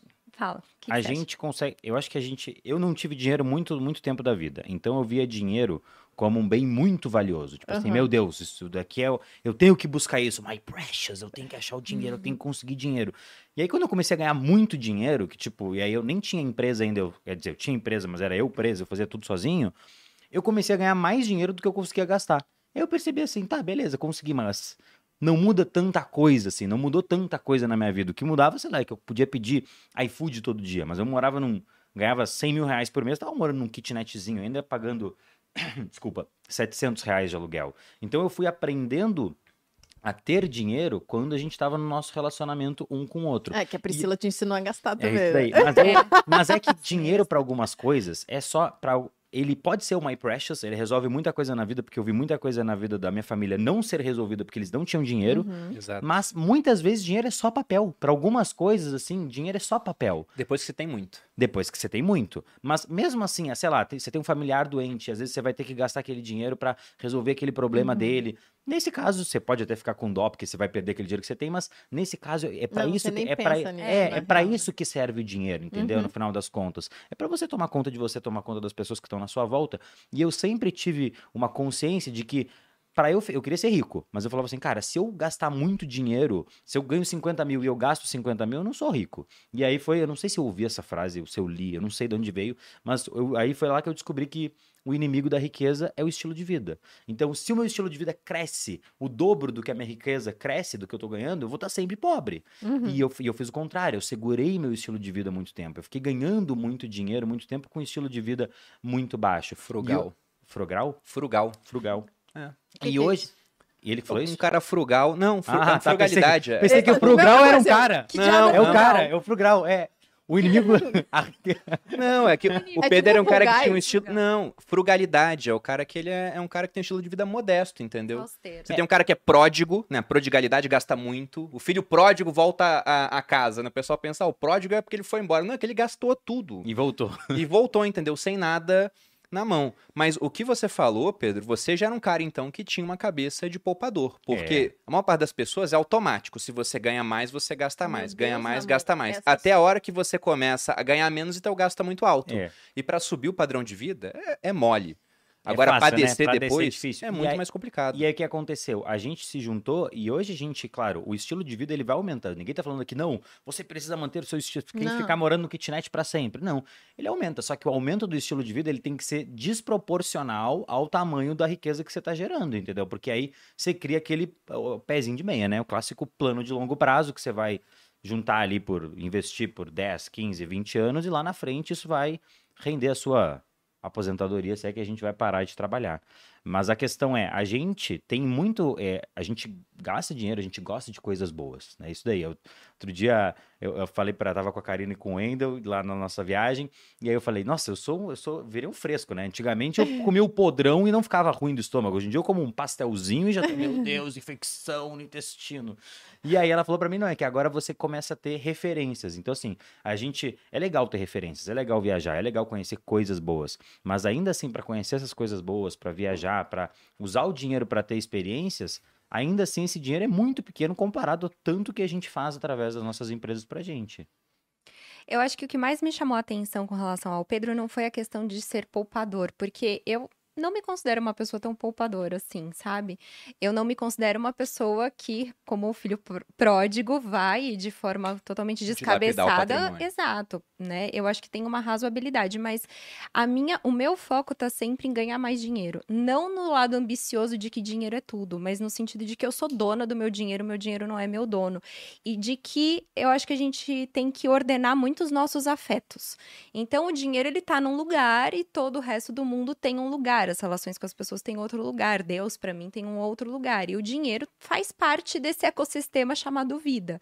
Pra mim, o que mais me chamou a atenção no Pedro foi essa coisa da relação com o dinheiro. No caso dele, estava ordenada Uhum. e não desordenada. E que não apenas ele seria um poupador, mas principalmente ele era um cara ambicioso no sentido positivo e não pejorativo, Uhum. de querer ma- é, uma vida melhor, de não ser encostado, de gostar de trabalhar, de querer buscar algo melhor, né? E isso tem muito mais a ver comigo, assim. Eu sempre fui uma pessoa que eu gosto de trabalhar porque eu gosto do jogo, eu gosto da conquista, eu gosto de crescer, eu gosto de sentir que eu não tô parada, que eu tô me desenvolvendo, eu gosto do desafio. Isso pra mim é o que conta mais. É, eu adoro isso também. Eu adoro olhar pra trás e falar, nossa, o Bruno de 5 anos tá muito longe de onde o Bruno de agora É. está. E quanto à tua cabeça, Pedro, eu tinha, talvez eu tenha colocado, sabe, mandamentos pra isso, mas uma cabeça muito parecida com a sua. Um dos primeiros livros de finanças que eu li era o Pai Rico, Pai Pobre. E lá ele falou um negócio que mudou a minha vida. né? Ele falou: olha, o pobre e a classe média, eles permanecem pobres e como classe média porque o dinheiro que eles ganham com o trabalho, eles não compram ativos. Coisas que colocaram mais dinheiro no bolso dele, eles compram passivos. Coisas que continuarão tirando dinheiro do bolso dele e até em maior quantidade. O cara dá duro pra caramba pra comprar um carro de 100 mil reais em vez de comprar um carro de 60. O carro de 100 mil reais tem IPVA mais alto, um seguro mais alto, a manutenção é mais alta. Vai ter que trabalhar mais duro ainda pra pagar despesas maiores. Eu falei, eu quero sair desse ciclo. Eu quero comprar ativos. E os meus ativos no futuro vão comprar os passivos. Então, toda vez que a gente olha o nosso custo de vida, eu fico fazendo a conta de quanto eu tenho que ter investido para bancar o custo de vida. Teve um amigo nosso que recentemente falou: Cara, meu custo de vida tá muito alto. Tá em 500 mil reais por mês. Eu fiquei assustado. Eu falei: Caramba, cara, 500 mil, você já fez a conta de quanto você tem que ter investido para bancar esse custo de vida? Ele falou: Não. Daí eu falei: Imagine que você vai ter uma carteira rendendo inflação mais meio por cento. Você tem que ter 100 milhões para bancar esse custo de vida. É bastante coisa. Aí ele fez, abriu um olhão assim, né? Eu adorei, então é bastante É coisa. bastante Ele olhou assim e falou: Nossa, eu nunca tinha feito essa conta. Amigo Então, que tá assistindo isso, toma cuidado. pois é. Por mais que ele ganhe muito hoje, pensando que a renda dele pode diminuir no futuro, vai saber o que vai acontecer. A gente vai se ma- manter trabalhador, mas daqui a pouco o chat GPT disrupta todo mundo aqui. No que a gente tá fazendo hoje, tem que mudar a ocupação que a gente vai ter. Então, acho muito importante essa cabeça de economizar hoje e investir para ter um patrimônio maior no futuro. Inclusive, eu vou aproveitar para lembrar que no dia 3 de fevereiro eu abro as inscrições para a 20 turma do Viver de Renda para quem quer aprender a economizar, a investir corretamente, construir um portfólio diversificado, investindo não só aqui no Brasil, como também no exterior, para que você construa um patrimônio que seja grande o suficiente para que um dia você possa fazer essa mesma conta e começar a viver dos rendimentos desse patrimônio. Dia 3 de fevereiro, e 3 de tem um link aqui na descrição para você poder entrar na lista de pré-matrícula. Eu, como lançadora, já tava falando. Se ele não falar o link, eu vou falar. Que tem. Onde que tá esse link, A Bruno Perini? fica nervosa. Não pode Time, um- bota o link lá, por favor. Não pode fazer um pitch do lado Mas dela, voltando, ela fica nervosa. essa questão das finanças em casa. Alguém é responsável para administrar? Ah, quem paga a conta da Ah, é casa? bom. Porque na empresa você toma conta disso. Sim, Em casa. também. Também. É o natural, acho, né? Já faz uma área e É. acaba fazendo na outra. Mas É. a gente tem uma assessora também que nos ajuda nesse A sentido. pagar as contas. A pagar as contas. E aí eu a cuido dos manter tudo. investimentos. É, isso. ele cuida dos investimentos. Então eu faço o que é mais dia a dia. Ele cuida dos ativos. É, é isso. Porque aí essa parte ele adora. Não, eu sei que o Pedro estudar. gosta É igual eu É. fa- igual a É. gente faz hoje em dia lá em casa. Parte eu pago, parte você paga hoje em dia, né? É, você toma conta das suas empresas Não, eu digo Aqui da no Grupo casa. Primo é da tudo- empresa É. casa. com A administrativo. empresa da casa. Não, nem. É, você toma conta de tudo. Eu só faço o Pix. Ah, entendi. Às vezes eu faço também. Faço os Pix lá pra todo É. mundo e a parte de investimentos eu tomo conta. É, é, porque não faz sentido. De vez em quando o povo pergunta isso.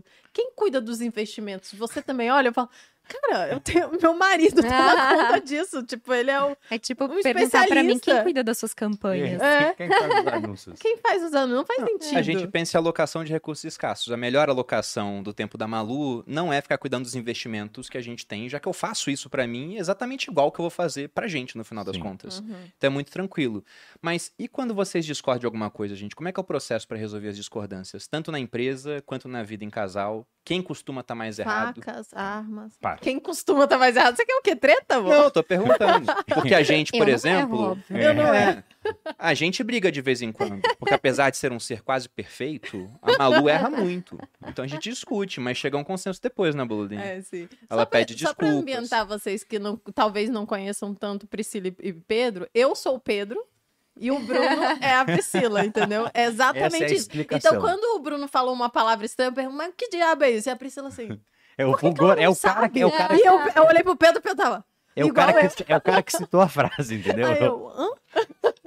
Enfim, mas ah, a pergunta. Como que é que vocês resolvem as disputas? tretas? A gente conversa, É, não tem muito E aí que... para o ímpar e Não, não.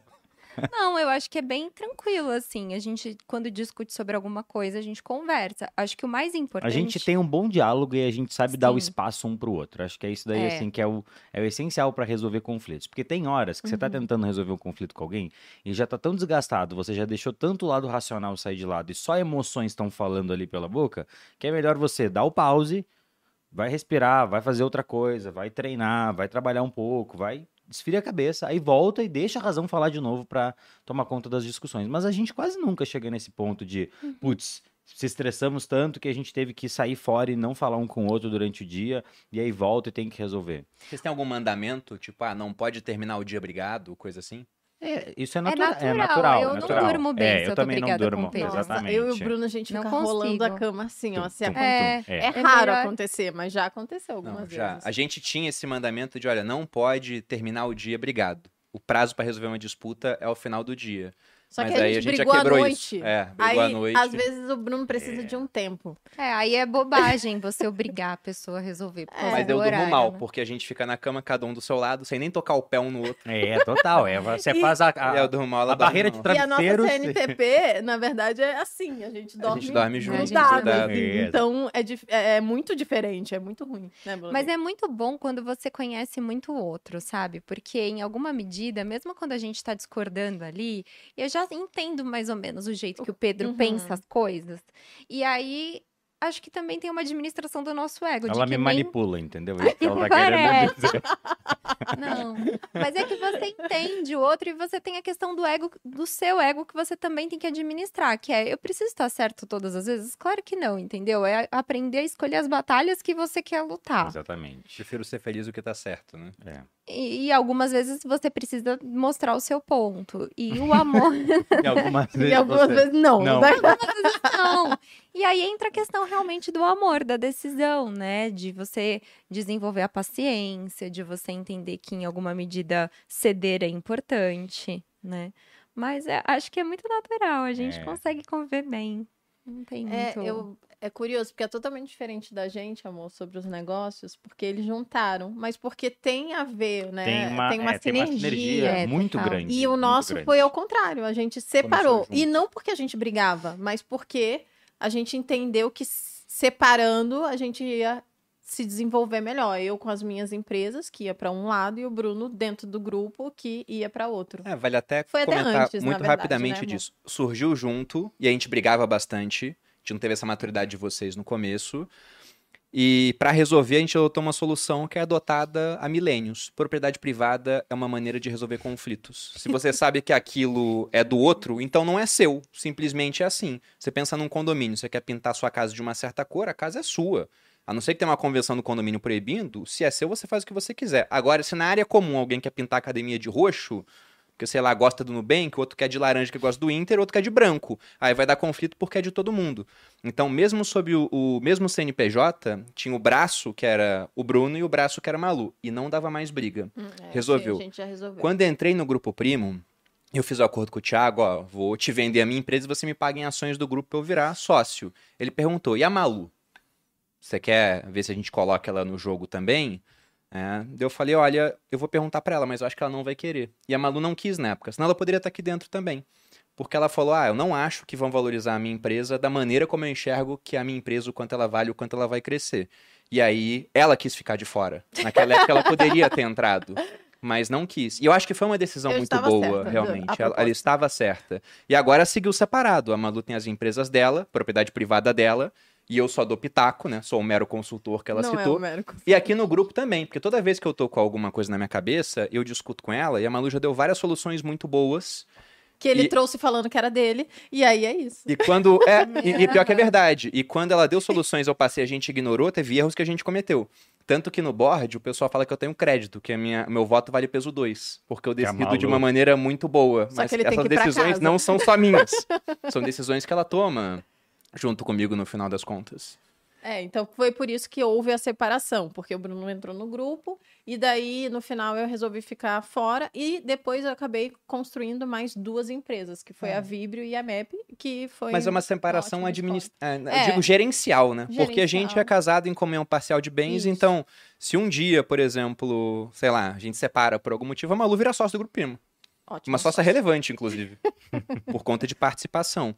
Mas uma coisa que vocês citaram, até vou dar um, um- voltar aqui com a audiência. Vocês juntaram tudo, mas para quem tá assistindo e já tem patrimônio, não é o mais usual. O pessoal costuma casar em separação total de bens. Sim. né? Então deu muito certo pro Pedro e pra Priscila, mas não pense que para você vai dar É super exceção. certo. É, Eu É. acho que é a exceção. É Não é exceção. necessariamente a regra. Eu já pensaria diferente se eu fosse uma pessoa que tivesse patrimônio na casa de, sei lá, uns 28, 30 anos, conhecesse uma outra pessoa, talvez adotasse esse tipo de regime. Agora, indo para os planos em comum Mas aí que você você tem. usa um advogado e o advogado faz esse papel. Não, caso. lógico, né? É. O advogado vai vir e vai falar: olha, infelizmente eu tomo conta das coisas dele, você precisa. A gente precisa fazer um acordo pré-nupcial. E aí seria isso. Não, aqui Assina no um Grupo Primo, todo sócio a gente fala, casa em separação total de bens e culpa a gente. É isso. É, pô. É, porque é mais fácil assim, de fato, né? Mas, Sim, e o pessoal tem aquela lenda de ah, casar em separação total de bens, a outra parte fica desamparada. Não é assim que acontece. Numa ocasião de falecimento, você tem lá a parte que é legal, que vai para cônjuges, ascendentes, descendentes, então não tem essa questão de ficar desamparado. Mas sou- Mas voltando dessa parte aqui, dessa questão de que, olha, eles são exceção e, e, na minha opinião, não há regra quanto a isso. Sonhos e metas em comum. Vocês têm alguma coisa que vocês querem compartilhar com a gente, assim, pensam de planos do futuro? Além da empresa, que é um negócio dos dois, logicamente vocês pretendem crescer, mas tem mais alguma coisa que vocês veem assim, nossa, a gente tem planos, daqui a cinco anos a gente quer estar assim. Não, mas ah, antes de falar isso, eu acho legal, porque uma das coisas que a gente sempre fala aqui nesse, nesse quadro do podcast, e que eu acredito muito como uma premissa para o relacionamento dar certo, é a gente ter sonhos em comum. E vocês acabaram juntando um sonho, né? Já que É. a empresa, como a gente, como empreendedor, o nosso sonho é que a empresa prospere, fique melhor e que a gente evolua na empresa também. E aí vocês juntarem, então o sonho em comum de vocês, de fato, deve ser um deles é esse. É, Além do É. bilhão, Além do qual o outro sonho? A gente- Nenhum, Quais? Bruno, tô brincando. Nenhum. Eu só penso Eu nisso só quando eu... penso nisso, acordo pensando na brincadeira. Filhos, eu acho que é a grande coisa que a gente quer, assim. Mais família, a gente quer construir É, a nossa família, casa. Nossa casa. A gente É. agora vai construir. A gente vai construir a casa, a gente Deus quer ter céu. filhos. E a gente tem interesse também em, fora desse grupo empresarial, empreender em outros negócios, assim. A gente gosta dessa... A gente está diversificando, muito os Diversificando. nossos negócios. é, é Investindo em outros ou criando do zero? Os dois. os dois. dois. É, criando do zero, investindo em outros. A gente gosta do, do jogo de empreender como um mecanismo de, de autodesenvolvimento. É isso. A gente E de ajudar mais é, pessoas de ajudar também. mais pessoas. Vocês querem citar algum desses negócios? Tipo, um nicho que vocês interessam? A gente abriu um braço da, da, de empresa de tecnologia. A gente É. tinha uma pessoa que ajudava a gente a desenvolver as nossas tecnologias dentro de É, casa. Portais e tudo aquilo E aí a a gente, faz. gente percebeu que fazia mais sentido a gente comprar e ser sócio da empresa. Uhum. Então agora uma das BUs é justamente esse braço de tecnologia. Legal. É, enfim, várias coisas que vão permeando o negócio, né? Então você precisa de soluções, sei lá, desde contábeis, jurídicas, etc. A gente já fica assim, ah, vamos abrir uma empresa disso e tal, é, vamos chamar uma pessoa que já trabalha com a gente há muitos anos e vamos virar sócio dela.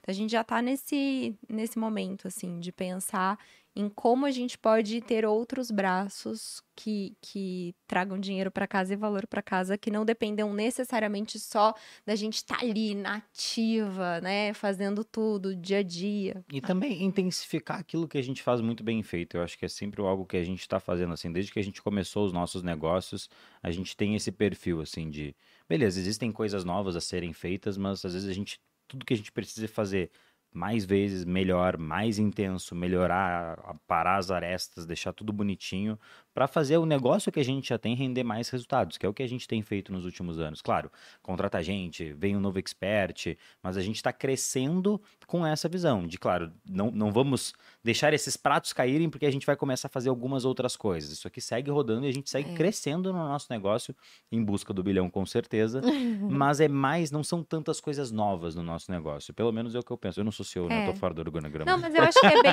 isso. É, é ser excelente naquilo que você já é bom. É, buscar isso. sempre um degrauzinho mais, assim, na excelência.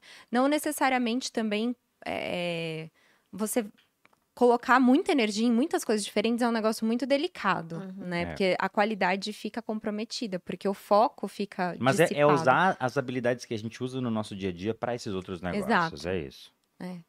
Coisas que já, vocês já fazem, né? E daí você fala, putz, é só eu aplicar isso daqui que eu faço, Uhum.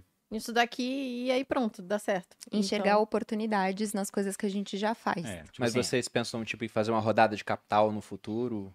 Qual, qual é a visão de futuro do grupo? Não. vocês. A gente ainda não tem essa, Essa essa, vontade. Só vai seguir com capital próprio, gerando Sim. caixa, investindo em outros negócios. Sim, porque nós dois temos um, um valor muito grande que tá, é tão alto quanto a vontade de crescer, que é a liberdade. E ter é, mais sócios, enfim, às vezes fundos, etc., investidores, fungando no nosso cangote é, É. uma coisa que a gente ainda não está disposto a ter. Para quem não entendeu essa parte, vamos supor aqui que o grupo Permaneu tenha, simplificando, dando números redondos, 100 milhões de lucro. E que aí surge um fundo e fala: Nossa, vocês têm 100 milhões de lucro, né? Então, quer me vender uma parte e eu avalio vocês por 10 vezes o lucro que vocês têm? Então, eles valem 1 bilhão, eles vão falar: Ó, queremos vender 10% para vocês. Aí o fundo vai e compra e agora é dono de 10% do negócio da Priscila e do Pedro. Mas geralmente, quando o fundo faz isso, ele pede uma série de garantias. Tipo, ah, a Priscila não pode parar de trabalhar, não pode tirar um ano sabático. O Pedro também não pode decidir que ah, agora eu vou mudar de nicho e quero falar de outra coisa que não seja tráfego para começar do zero. E eles também podem forçar certas coisas. Então tem empresa que tem lá cláusula quando um fundo entra de que e nos próximos oito anos, se nada acontecer, vocês têm que fazer algum tipo de evento de liquidez, uma abertura de capital em bolsa para que a gente possa ter liquidez para sair. Então, realmente, seja, por mais eles- que seja um cara minoritário, eles dão algumas cartadas lá dentro. Sócio é sempre um patrão. Então você sempre vai ter É, que, isso, de a gente não quer ter forma... É um ditado da Itália, da É, Toscana. você já me falou. Quem eu tem sócio tem patrão. Tô fazendo o mesmo dele. Que ele pega as minhas coisas, eu pego as coisas dele também. Você acha que não? É. Sim, você ia perguntar do, do maior erro? É, aqui eu tenho uma pergunta sobre uma perrengue que vocês já passaram. O Maior maior. perrengue que É. a gente já passou. Pode ser o mais Não, engraçado pode ser também. Coisa. Que sentido? Ah, teve uma vez que o Pedro, a gente tava namorando ainda, o Pedro tava lá em Londrina e ele começou a- a falar pra mim: Nossa, eu não tô me sentindo bem, não tô me sentindo bem, tô passando meio mal, tô passando meio mal. Aí um dia.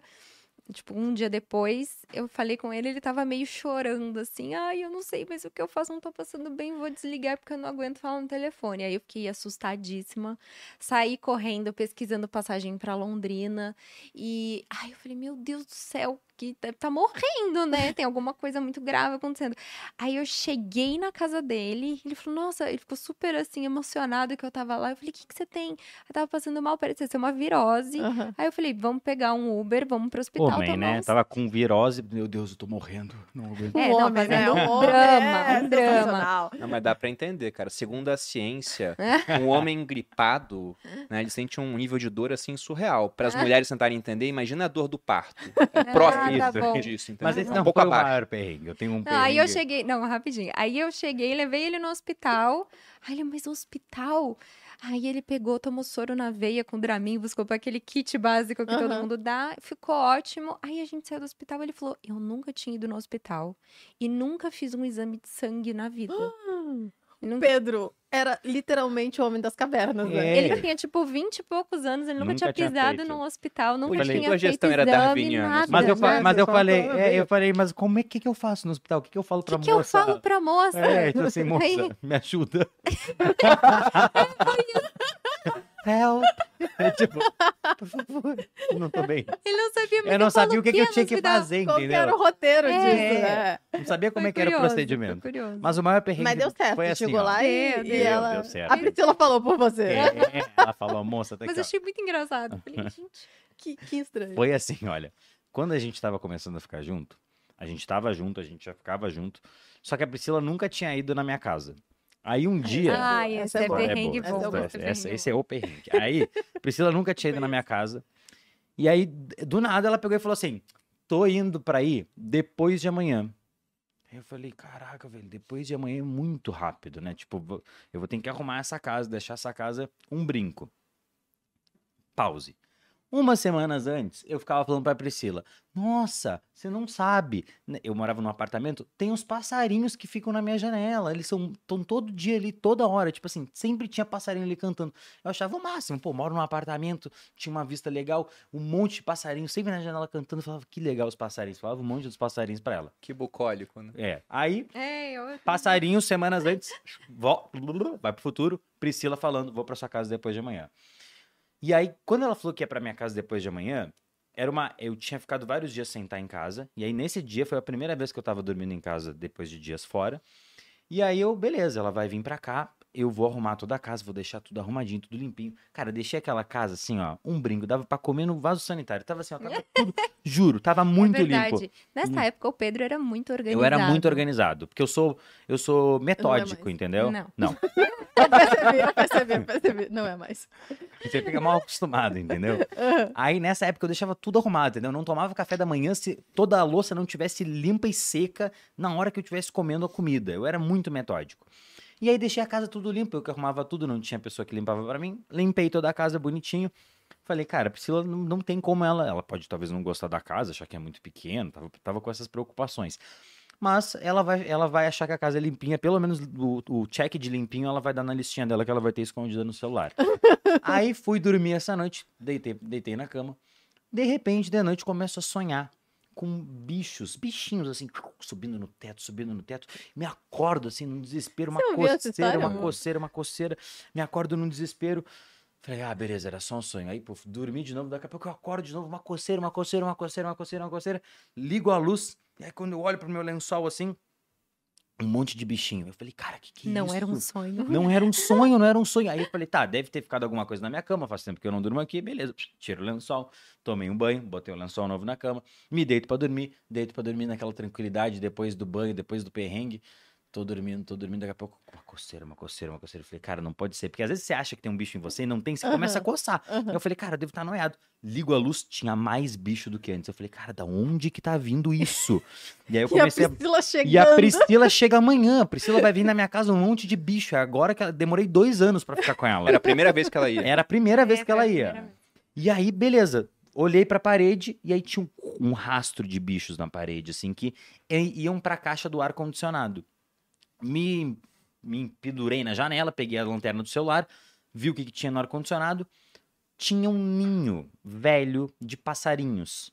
E, eu- e aí eu falei, cara, o que, que será? Tá vindo uns bichinhos desse ninho de passarinhos. Eles estavam ali na caixa do ar-condicionado, eles ficaram ali e agora os bichinhos estão invadindo. O que, que eu vou fazer? Era tipo 13 e meia da manhã. Eu falei, cara, não consigo resolver agora.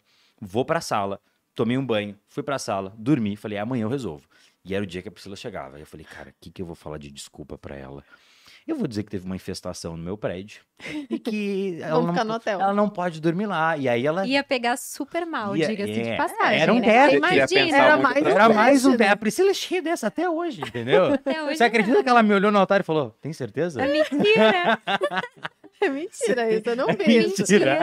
Mentira. Aí, o que, que aconteceu? Aí eu peguei, chamei, eu eu tava descendo do- nas escadas do prédio, passei por uma moça que limpa o prédio e falei, ó, Joelma era o nome dela. Joelma, eu tô com um problema no meu, no meu apartamento, tal, tem um monte de bichinho. Ela falou, eu sei o que, que é isso, aí é piolho de pássaro. Falei, "Putz, piolho de pássaro. É, velho." é assim que surge a gripe aviária. Só um parênteses aqui. Pode Aí, continuar. beleza, piolho de pássaro. Eu falei, como que resolve ela? Ah, não, tem que comprar um veneno, mas tem que saber colocar do jeito certo. Fez uma propaganda, eu falei, Joelma, eu preciso que você vá lá. Ela falou assim, ah, não, não posso, porque é o meu horário do expediente. Eu falei, eu pago o dobro, você sai, vem, vem depois, mas eu preciso que você arrume isso. E aí ela falou, tá, beleza, compra tal coisa, tal coisa, tal coisa. Comprei, Joelma foi lá, limpou, e aí foi um teste, né? Era bom eu ter uma noite a mais, mas eu não tinha. A Priscila chegou naquele dia, casa tava limpinha, tava tudo normal. Eu tava agindo como se eu fosse uma pessoa que não tivesse problemas, só que eu tava só pensando, cara, daqui a pouco a gente vai dormir. Daqui a pouco a gente vai dormir, daqui a pouco a gente vai dormir. Suando na cama. É, é. Aí, Nervoso. Deitado- E aí eu vi que ele tava deitado- nervoso, mas eu falei, nossa, que bonitinho. É. Ele tá deitado no sofá da sala, falando: legal." Você não quer dormir aqui no sofá hoje? Não, vamos pra sua cama. Tão Aí, gostoso o sofá. ah, tão gostoso. de Nossa, óbvio. Aí deitamos na cama, deitamos na cama. Aí eu olho pro lado, aí Priscila tava dormindo já. E aí eu começo, Aí, assim, eu começo a sentir uma coceira. Eu falo, cara, deve ter algum bicho aqui. Tem aquela noia, né? Aquela paranoia de, meu Deus, eu tô sentindo alguma coisa aqui, eu tô sentindo.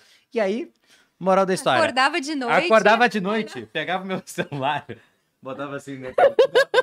pra ver se tinha algum bichinho. Eu lá, se tiver, eu vou tirar. Imagina eu se eu acordo. Você vai estar me filmando dormindo, pô. Priscila ia morrer, cara. Que Não, louco. Super Serial discreto. killer, né? Super discreto. Aí eu ia lá e iluminava o rostinho. Aí apaguei uma hora. Eu juro. No outro dia eu acordei, juro. A primeira coisa que ela falou foi: Ai, fazia tempo que eu não dormia tão bem. e foi aí que eu me converti e encontrei Deus. Virou católico naquele Foi, foi naquela hora. aquele dia- Assim, cara, inacreditável. Inacreditável. E eu só contei essa história pra ela, tipo assim, um ano Anos depois. depois. não mais. Eu ele de- contou essa história É. pra mim, ó, um tempão depois, eu não acreditava. Porque tem um período que é meio creepy, entendeu? Aham. Depois vira engraçado. A hora que virou engraçado, eu. Aí você Aí contou. você contou. É, foi, realmente. esse Foi um perrengue. Foi um perrengue. Eu ia, eu ia Verdade, o hospital nem se compara. É, o perrengue dos piolhos foi, foi pior. Essa história a gente conheceu no. no- A gente É, conheceu, a muito gente já conhecia. Mas eu você já contou isso, o pessoal tava aqui falando, pô. É, saga tinha do gente piolho. falando, A ah, saga lá do vem os piolhos. Eu contei numa live, eu acho. Alguém falando, é verdade. Gente, e em termos de características que vocês mais admiram um no outro? O que, que você mais gosta no Pedro, Priscila? Ah, é difícil escolher. Eu gosto de muitas coisas, mas eu acho que o Pedro, ele é o que todo mundo já sabe, muito determinado, né? Ele é muito disciplinado. E isso passa, a, a disciplina, a determinação dele passa por um fundo que eu enxergo que é muito legal de ver no dia a dia de perto, que tem a ver com honestidade. Honestidade intelectual, honestidade emocional, que é você reconhecer o que você é, ter força e coragem para reconhecer quem você quer ser e o que você precisa fazer para chegar lá. É, e eu vejo que essa disciplina, essa força de vontade que ele tem hoje é muito isso, é muito resultado dessa honestidade, sabe? E eu admiro muito isso. Acho que tem que ser uma pessoa muito corajosa para você se reconhecer quem você é, reconhecer quem você quer ser.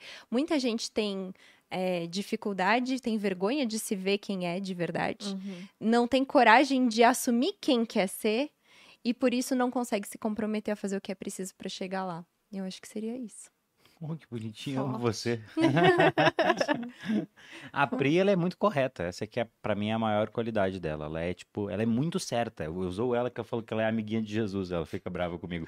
Mas ela sempre faz tudo do jeito certo. Ela sempre vai pelo caminho certo, mesmo que seja o caminho que doa mais a ela ou as pessoas que estão na volta dela. Ela nunca conta uma mentira, nunca, nunca. Sabe aquela mentirinha que às vezes ela é inocente, que vai facilitar tudo se você simplesmente contar aquela mentirinha? Não, ela sempre vai pelo caminho da verdade e a verdade vos libertará. Então ela sempre, é, mas é verdade, ela sempre vai pelo caminho da verdade e ela é sempre muito sincera com ela e sempre muito sincera comigo em tudo aquilo da vida. Então eu acho que isso daí faz com que a gente tenha uma boa relação. Às vezes é um pouco assustador porque é difícil da pessoa falar sempre Falar a verdade verdade, pra é. você. E ela tem essa habilidade. Eu até falei num podcast aqui que a Priscila demite as pessoas, as pessoas ficam. Ela sabe demitir, lidar bem com pessoas por causa disso. Porque no final das contas, a verdade é sempre a maneira mais fácil de fazer, só que a gente fica fugindo disso, fugindo disso. E ela é sempre verdadeira em tudo, com os sentimentos, com quem que ela é, com quem que ela quer ser. Pra quem vai contar mentira? Eu também tenho pavor. Eu tenho... Nossa, me É. dá um nervoso. A Malu, a Malu é muito sincera também.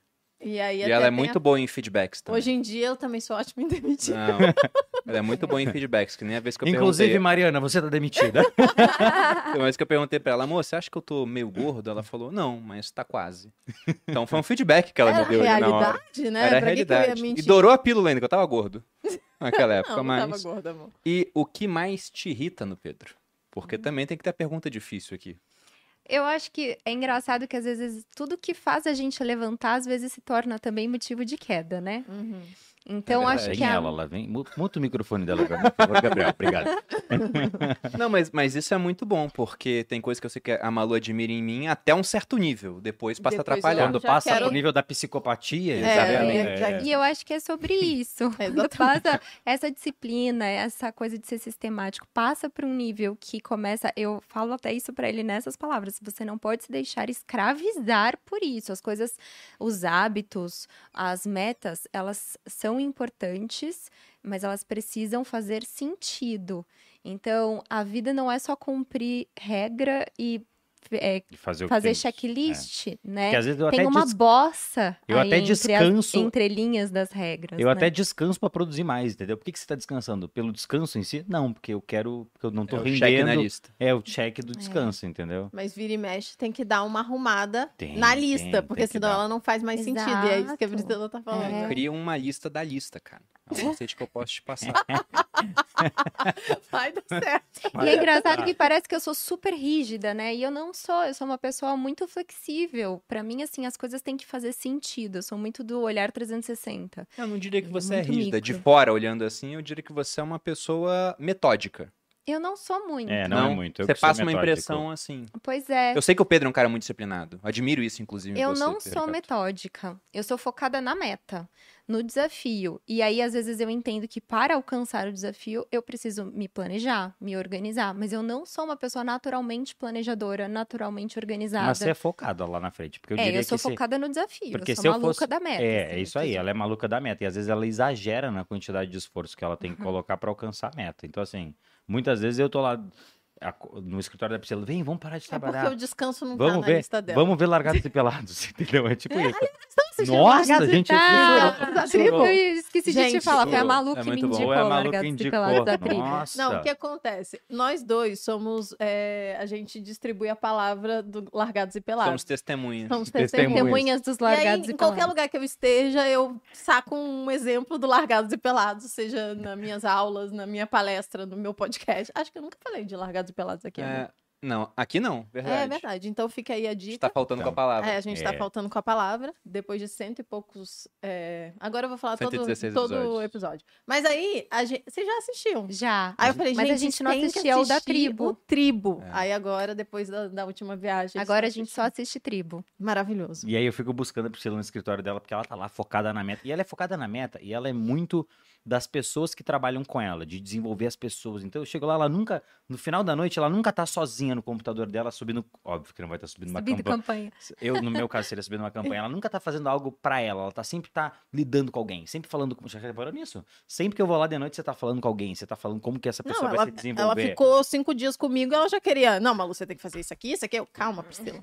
Relaxa, você tá Se de controla. férias. Você trabalha mais horas do que o Pedro no dia, geralmente?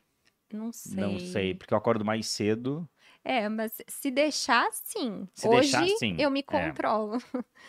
Por- Ele me controla. Quer dizer, É, eu ia te falar, eu acabei de falar que eu controlo você, que eu te chamo. É, ele me controla. É, porque se deixar, eu trabalho 15, 16 horas todo dia, de domingo a domingo. Eu faço também. Olha só que coisa. Temos aí um. um- um- Mais uma novo, comprovação, Né? Já né? falei. Mas, mas na parte da disciplina talvez pareça mais com o Pedro. É, a gente tem coisas muito parecidas. Cruzadas. É, né? cruzadas. Mas uh, uma das coisas que eu sempre faço é dar feedbacks em relação ao tempo de trabalho do Bruno. A Malu Porque ele vai isso. aumentando, vai aumentando, vai aumentando. Até uma hora que eu chego pra ele e falo: Não te vejo Não. faz uma semana. Eu tenho meu limite também, natural. A Malu, geralmente, ela puxa pra antes do limite. É. Eu sempre tenho como premissa. A hora que eu começar a ver parentes já falecidos passando no quarto, É, deu por hoje. Eu paro. Acabou. entendeu? Sou igual Eu paro e vejo, não, meu bisavô tá me dando tchau, cara. Tá na hora Não de eu é hora. deitar e dormir um pouco. Pior é se ele falar vem, entendeu? Tchau não é o problema. Vem, Bruno, venha. Venha pra luz. Não, Pior é falar oi.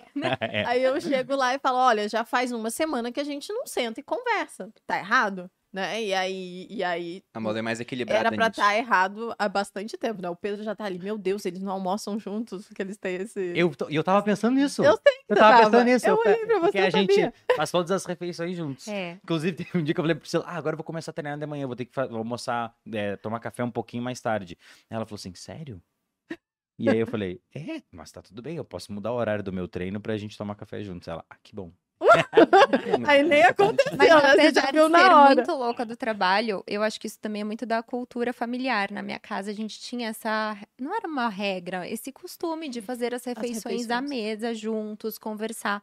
Então, eu sempre fui de trabalhar muito, mas a parte das refeições e, e poder sentar em algum momento do dia pra conversar com ele, eu sempre. Era um momento. Sempre tô presente. Normalmente, assim, eu acordo, os momentos que a gente tá muito juntos durante o dia, que não, não são dias atípicos, é, eu acordo a Pri, aí eu já tô acordado mais cedo, acordo ela, aí a gente toma café junto, fica um tempo ali na mesa, cada um sai pra trabalhar, voltamos no almoço, almoçamos juntos, aí a gente sempre fica uma meia hora, uma hora, dependendo da loucura do dia, mas normalmente é isso, uma hora- meia hora, uma hora, fazendo alguma coisa. Ver uma série ali, uma da tarde, ver o Larga- Largados e Pelados, alguma Nossa, a gente coisa. nunca tá junto de dia. volta, Não, a gente É. sempre. volta, trabalha, e aí normalmente eu treino, chego um pouquinho mais tarde, tipo 7, 8 horas, e aí a gente fica junto, janta, fica junto no final do dia e vai dormir. E às vezes eu chego, a gente janta e já vai, já vai pra cama ficar junto. Ou se eu tenho que vir para São Paulo, passo o dia todo fora, a gente pelo menos toma o café da manhã juntos e janta juntos no Uhum. final. É assim, É. às vezes eu chego mais tarde também, né? Aí Mas já- vocês, exceção. vocês, Mas é vocês se iludem do tipo, vamos sentar aqui na mesa e não vamos falar de trabalho? Não. Não. Ninguém faz É isso, né? natural Só falar. avisar o pessoal É. que ninguém, nem eles que são Não. freaks, você viu, né? Que eles Eu até todos, brinquei. todos os metódicos em Não, relação trabalho estar faz junto, parte, mas da, faz parte da nossa vida, É, entendeu? a gente Tipo, nem a, gente, a gente adora aquilo que a gente faz, não é que o nosso Exato. trabalho é chato, O meu entendeu? trabalho faz parte de quem eu sou, da visão que eu tenho de É, mundo. exatamente. E pra mim é um prazer falar do que eu Uhum. faço. Até porque depois que passa a trabalhar junto, a gente teve muito mais assunto quando começou a trabalhar na mesma coisa, em Total. comparação a trabalhar a Malu na internet ou fazendo faculdade de ciência política e eu no exército. E eu- Começou a trabalhar junto, fluiu muito mais a E eu conversa. acho que é ainda mais legal porque a gente consegue ver o outro performar mais, né? É, Você total. olha e fala, nossa, como eu admiro, porque É. ele Não, deu eu aquela ligo- sacada, é. porque ele me ajudou, Tipo porque assim, eu não ligo pra. Priscila e falo, nossa, aquilo que você falou, na... liguei pra ela terça-feira, nossa, o que você falou pra eu falar na minha live deu muito certo, muito obrigado, foi muito legal, o pessoal pirou. Então assim, a gente ligo pra ela até pra falar disso, entendeu? Não é tipo algo proibido, assim, Aham. você Eu não pode. estava em casa, só pra Você liga pra. Priscila, igual faziam os astecas? É, Ele me liga Eu e eu ligo. ligo pra ele. É. O Bruno Mas às eu vezes- venho pra nem dá pra ligar. a gente Não, pra é avisar, WhatsApp. o do. Bruno nem dá pra ligar pra ele, porque o telefone dele é proibido de ligar. Tipo, não. Eu não... comprei um O do Pedro especial da também, Apple. mas só o meu. Só o da Priscila toca. Olha, você É, devia Só da conseguir Priscila toca. esse, E aí eu ligo, aí. mas, mas quando eu tô no escritório, às vezes eu ligo pra Priscila. Ó, tem alguém me ligando, inclusive. Oi, oi, é você? Não. Quando eu tô no escritório, às vezes eu ligo pra Priscila. Eu falo, quero que a gente vai almoçar. Aí ela, ah, daqui a meia hora, pode ser? Pode ser. É porque é aquele esquema, amor, da casa que tem o Aras, a ala B, ala C. entendeu? Até parece, é? nem assim. Não, mas é porque a casa de vocês é grande igual a nossa também. Não Tem- grande, não eu tô é zoando. grande, é. Mas é porque não Tem dá pra gritar, né? É uma É. brincadeira que a gente fez no outro episódio do podcast do Dia dos Namorados, que tava Priscila, o Pedro, Eles a Dani. Nócio, o Paulo Cuenca. E a gente tava brincando disso, o Paulo brincou, né? O macete abrigou, eu vou lá pro Aras, fico nos cavalos. brincou, assim, de uma casa muito grande. E hoje ele tem uns cavalos. E hoje ele tem cavalos, é verdade. Hoje ele tem uns cavalos. Inclusive, enquanto você falava da primeira impressão que o Pedro deixou, Priscila, que foi péssima, eu lembrei do Paulo falando, mas tem uma coisa boa quando a primeira impressão é muito ruim, não tem mais pão de cair. É pra. É verdade. Paulo E realmente- cara e realmente deu certo. positivista. né? É, e realmente deu certo. É verdade. Mas eu acho que não tem muito, por exemplo, você trabalha muito, você trabalha muito, a gente também, na internet, vai sempre trabalhar muito no final das contas. Até porque a gente gosta muito do que faz. Tem uma frase que eu li há- há pouco tempo no almanac do Naval Ravikant, onde ele fala que os mais bem-sucedidos em qualquer jogo, isso aqui é um jogo no final das contas, são aqueles que estão tão viciados que continuam jogando, mesmo quando a recompensa da vitória é cada vez menor. Fica menor, né? Você já atingiu quase o nível máximo do joguinho E mesmo você assim fica ali você com- fica. Consegue pelos lá. pequenos pontinhos de experiência pra você sair É, do. e a hora que a gente começar a ficar menos viciado, entre aspas, vai aparecer um cara de 22 anos no nosso nicho que faz aquilo 18 horas por dia porque não tem mais nada pra fazer da vida e esse cara vai acabar passando a gente de alguma forma. Talvez em finanças seja mais difícil porque é um dos locais onde a idade ajuda. Um cara que é filósofo, investidor, É, mas eu acho que também né, escritor ajuda, em outros na nichos nem tanto. na educação eu acho que também. Também, eu tava falando isso pro Bruno. Porque a gente cria muita estrutura, né? Tipo assim, Uhum. você vai criando. Referências. É, e, e você, e você fica melhorando os seus produtos, aquilo que você faz ao longo do tempo, que é um negócio da educação. Você sempre pode adicionar mais. Mais um curso, mais uma aula, mais um recurso. E aí a pessoa que vai começar do zero, ela olha para aquele castelo gigante que você construiu e ela fala assim, pô. Vou ter que fazer igual, entendeu? É, é muito difícil, é muito desafiador para quem começa. Eu te, você, deve- você que é meu concorrente, você deveria ter medo de mim. É isso que eu tô dizendo. Brincando. Não, você começou a falar a frase e eu pensei que você ia meter um muito custa aquilo Não, que muito aquela vale. frase, Santa aquela frase é muito Teresa. boa. Ah, é aquela. Aquele Aquela- lá Mas você acabou com a, minha com a minha piada, amor. Tava aquela pronta pro final do Vai, podcast. vai, vai. Ah, Eu ia falar que assim, pena. Priscila, você não conhece essa frase, mas eu sempre digo. Como dizia Santa Mas você Teresa. sabe que eu vou te dizer essa frase depois que eu falei aqui. Como sócios é um podcast incrível mesmo. Parabéns pra vocês que Obrigada. construíram isso. Mas de lá pra cá, é, viralizou tamanhamente que muita gente começou a mandar mensagem. A sua frase, a sua frase. Aí eu comecei a receber marcações de pessoas que estavam falando que a frase era minha. Vai Fala. Pri. É justo que muito custe aquilo que muito vale. É uma frase de Santa Teresa Santa d'Ávila. Teresa. E a gente ainda botou o nome errado da pessoa. Eu falei que era da Santa gente- Terezinha uma vez. Ah, não, Santa Teresa Que é outra santa. É outra santa. É, outra Santa santa. Teresa d'Ávila. Mas E essa que- frase é perfeita. Mas é que né? como ela já morreu, É, essa- então vai acabar virando sua mesmo. É, porque eu sempre Não, cito Santa frases Teresa, aqui. Por favor, não, não escute É as Não. por mais que você dê os créditos da frase, as pessoas acabam atribuindo. Ah, eu escutei a primeira vez isso aqui É. É que elas não Bruno. vão lembrar. É. Eu falo sempre que o conhecimento está disperso pela sociedade. Sempre cito que a frase é do Hayek, o economista austríaco, né? Foi Nobel. Só que o cara ouve o podcast e não faz nem ideia de quem é o Hayek. Ele grava, sei lá, durante uma semana o nome e depois ele esquece o nome e lembra mais ou menos o contexto da frase. Ele fala, ah, o Bruno Perini sempre fala e virou. Eu falo um monte de frase do Sêneca. Aí outro dia teve um influenciador de finanças que falou uma frase do Sêneca e falou, cara, foi insuportável, falando que eu tava te copiando. Eu só li o Sêneca, o cara tá dois mil anos aí, eu não tô te copiando. Eu falei, pois é, mas paciência. Perdeu.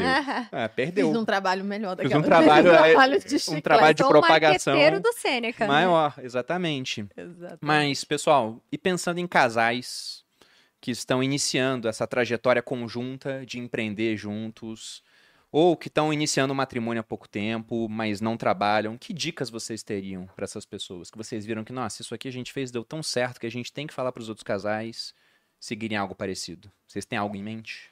Eu acho que o primeiro ponto é ter essa maturidade de não confundir a jornada do casal com a jornada empreendedora, né? Então a gente acabou juntando os nossos negócios porque a gente viu antes que dava match, que de fato era melhor estarmos juntos nos negócios do que separados. É, não é que você vai tentar mudar a pessoa no meio do caminho. Nossa, agora eu descobri que eu quero empreender e eu vou tentar entrar na É. cabeça da Priscila aqui Porque ela... eu tô junto, eu vou juntar os negócios. É. Não existe essa obrigação. Porque eu sou um casal, então é melhor a gente trabalhar juntos. Nem sempre. Tá, Uhum. o exemplo aqui de que trabalham de maneira separada. Exato. Então você tem que entender, ter essa maturidade de que realmente faz Falou a gente sentido. trabalhando junto. Né?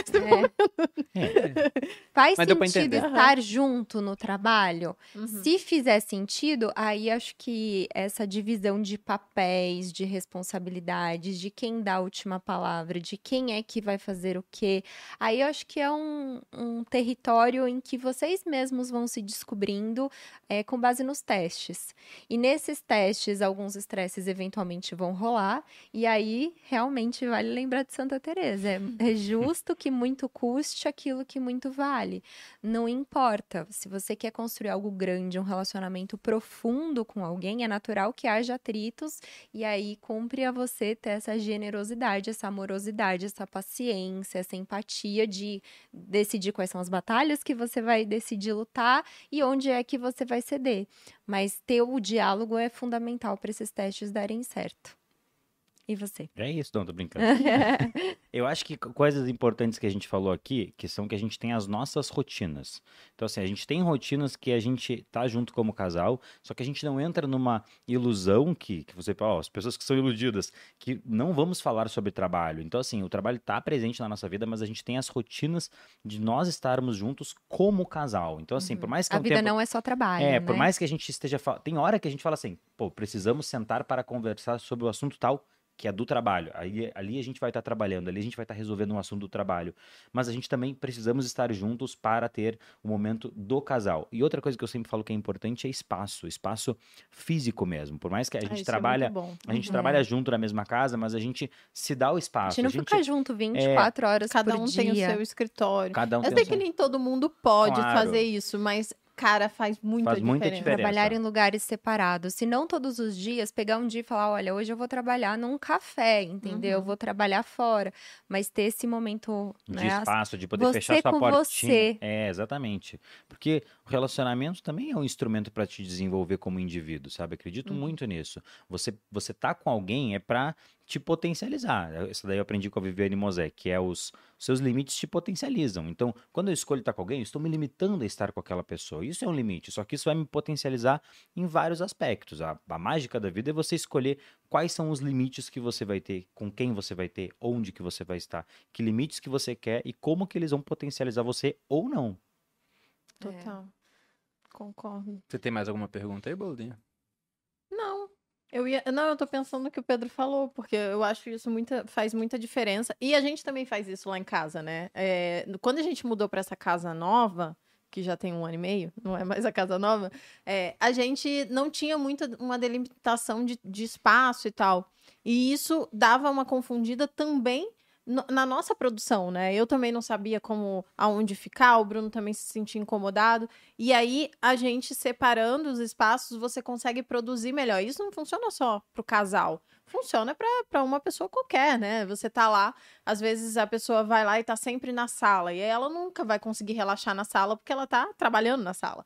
E aí ela precisa de um espaço onde vai ser o seu trabalho. E aí você consegue ali, de alguma forma, é, produzir melhor, se concentrar mais, porque aquele é o espaço correto e não tem nenhuma interferência. É, eu adoro ficar sozinho comigo mesmo. E o pior é que é recíproco. Adoro a minha companhia. Então eu prefiro, eu, eu prefiro ter um espaço só meu. Eu gosto de ficar com a Malu tudo, mas eu preciso de algumas horas do dia só pra mim. Não, eu também, eu entrei aqui. E não aqui no escritório, é em casa, fechado lá na minha cadeira, olhando lá pra minha tela, ou lendo um livro. É, o Todo homem dia eu te- preciso. eu acho que to- a gente antes separava por gênero, né? O homem precisa da caixa do nada. Mas eu acho que todo mundo precisa, principalmente a gente que trabalha com criatividade, trabalha produzindo. E o, empreendedor, no final das contas, trabalha com criatividade, né? Tá sempre tendo que resolver uma forma nova de, de solucionar um problema. E se a gente fica o dia inteiro é, produzindo, a gente não tem espaço para você parar e, e olhar uma coisa aleatória, criativo. ficar no tal do ócio criativo mesmo, que faz toda a diferença. Eu, como produtora de conteúdo, que é o meu principal trabalho, além de, infelizmente, eu tenho outros trabalhos, né? Ou felizmente, né? Porque hoje, hoje em dia eu sou CEO da empresa e tudo mais. É, uma das coisas que eu tenho que fazer como tarefa para produzir é justamente consumir conteúdo. É Porque, porque, senão eu não tenho é referência. que produtividade não é como é que você aloca o tempo, mas é como você aloca a sua energia. O povo Sim. confunde muito isso. Produtividade é você, você parar o meu tempo aqui no meu dia dessa maneira, dessa maneira. Uau, um dia produtivo. Tá, mas você tá colocando energia onde? No que realmente importa? Então, Uhum. consumir conteúdo para você é ser produtivo. Por quê? Porque é uma energia alocada num lugar que vai render lá na frente muito mais do que se você tivesse, sei lá, gravando vídeos. Ou... Falou a pessoa que tem lá o tempo de descanso como tarefa. Afinal, Ele ele, precisa descansar. Ele falou: Não, Malu, eu faço yoga porque eu preciso meditar. Era meditar que você falou? É. porque isso vai fazer com que eu produza mais. Eu gostei dessa, fa- desse momento de dar essa desculpa para eu fazer yoga. Vou fazer yoga também.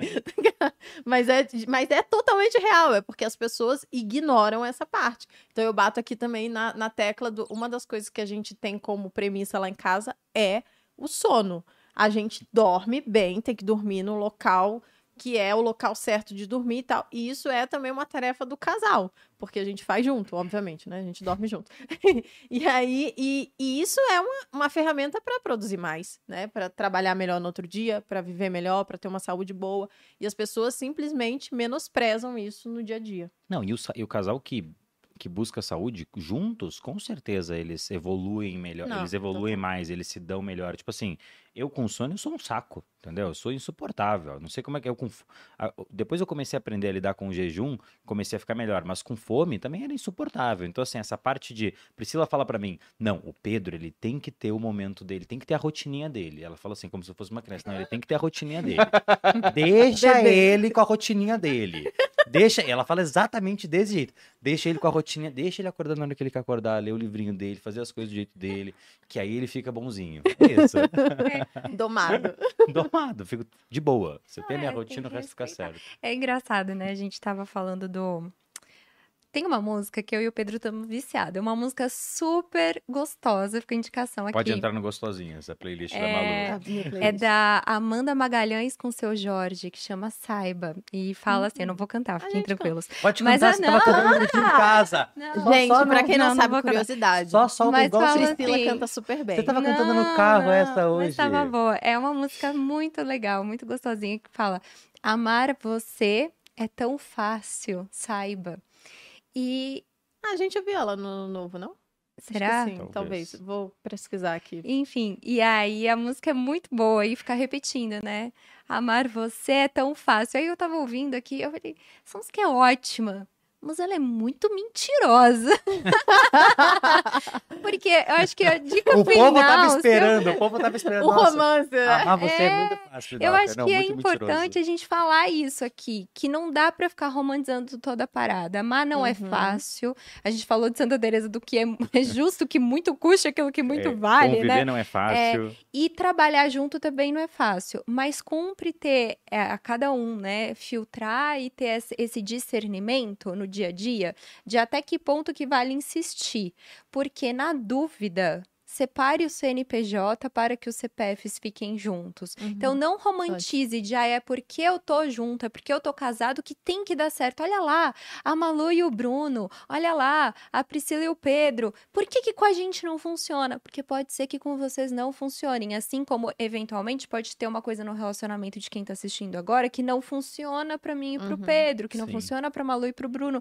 E tá absolutamente tudo bem, parar de romantizar de que vai ser fácil, de que tem que funcionar, não vai ser fácil e não funciona para todo mundo. Então ter essa razoabilidade para discernir, cara, talvez isso para mim não funcione. Então é melhor a gente separar isso daqui para que a gente continue junto, né? É, faz todo sentido, porque o pessoal em finanças, por exemplo, quer saber ah, como é que um casal tem que se organizar, tem que ser tudo junto, tem que ser separado, ou proporcional para pagar as despesas e, E aí investe. colocar uma máxima, né? Eles querem uma fórmula que seja totalmente igual para todo mundo. E não vai dar certo assim. Cada casal é um casal, então o planejamento vai acabar sendo algo, né? Vamos colocar assim, individual, porque vai mudar. Não tem como achar que porque um casal faz de uma maneira, você vai copiar e vai ser a melhor maneira para você é, realizar aquela mesma tarefa. É. E aí eu lembro novamente do Viver de Renda, tá, pessoal? O link aqui na descrição. E agora para acabar, e para ficar um corte muito bom pra gente mandar para vocês depois postarem. Eu queria que vocês fizessem uma declaração pro outro. Aproveitar esse momento romântico. Ai, meu Deus, eu fiquei até nervosa. Eu já fiz uma várias, não, né? do- eu já fiz Algo várias. assim que realmente faça o Alguma pessoal que coisa- tava rindo até agora chorar. Porque a gente gosta de ter um podcast assim, Não, de altos e baixos, Mas deixa, entendeu? deixa eu. é, o pessoal o aqui do roteiro falou: ó, o que você diria um pro outro se fosse a última oportunidade? É que eu acho muito ruim isso. É, É, ach- muito. acho- achei pesado, pesado, também, mas é. é, porque a Priscila que Pesado, precisava né? de um contexto mais forte. Aí eu seu Beijo do outro lado. Te Até vejo daqui a pouco. O que, que diria um. É que a pergunta deixa mais fácil. Eu sei que a pergunta que não é boa, mas ela facilita. Tá vendo? É que é uma pergunta pesada. É pesado. É mas o- pesado. Eu acho que na minha Bom- vida. Eu vou, eu vou Ah. ser o primeiro. Tá. Ser o primeiro é mais. mais eu acho que é mais fácil. eu acho. Na minha vida teve uma grande decisão que me tornou homem. Que foi quando eu saí de casa e tive que começar a aprender a ser quem eu sou, tive que começar a me conhecer. E eu pensei que esse ia ser o breakpoint, assim, ia ser a grande virada. A partir disso, nunca mais eu ia ter isso de novo na minha vida. Mas quando eu casei com você, quando eu tava morrendo de nervosismo no altar e te esperando, naquele momento que eu falei sim, que muita gente me fala assim: ah, qual que era a diferença? Vocês já moravam juntos. E antes eu sabia que era pra sempre, mas agora não é nem que eu sei, sabe? Eu, é, simplesmente é pra sempre. Sim- Simplesmente eu vou ficar com você pra sempre. Não existe uma outra opção. E naquele momento que a gente casou, foi ali o momento que eu finalmente entendi quem que eu sou, o que que eu quero pra minha vida, e foi o momento que a partir dali eu me senti mais homem do que eu poderia me sentir de qualquer maneira. Você é a pessoa que mais me potencializa, que mais faz eu crescer, e eu agradeço muito por isso. E do fundo do meu coração, todos os dias eu, eu- todos os dias eu me esforço para te dar orgulho e para que você também me admire e queira ficar comigo para sempre, assim como eu sei que vou ficar com você. Ah, Eu tô até. meu- minhas bochechas estão até doendo aqui de tanto que eu tava rindo. ah, Fofos. não dá, gente. Como é que faz agora? Eu vou chorar. É. Fofo. Achei Isso é uma estratégia de marketing muito boa. Priscila. Esse podcast terrível.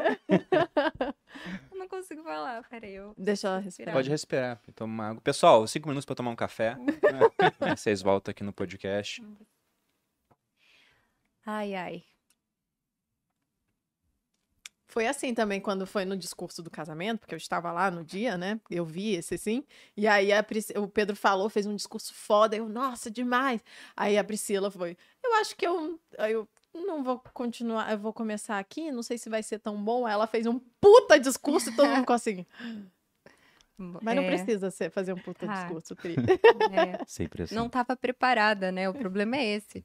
Mas eu me lembro que quando eu comecei a ficar com o Pedro, era difícil porque tinha uma expectativa. Esses dois anos, eles criaram expectativa, né? De meu Deus, como é que vai ser? Aí a gente começou a ficar junto. E aí a gente começou a ficar bem junto e a gente não se separou mais. E eu me lembro claramente um dia que eu acordei e eu tava muito feliz. E aí eu pensei comigo, ser feliz é isso.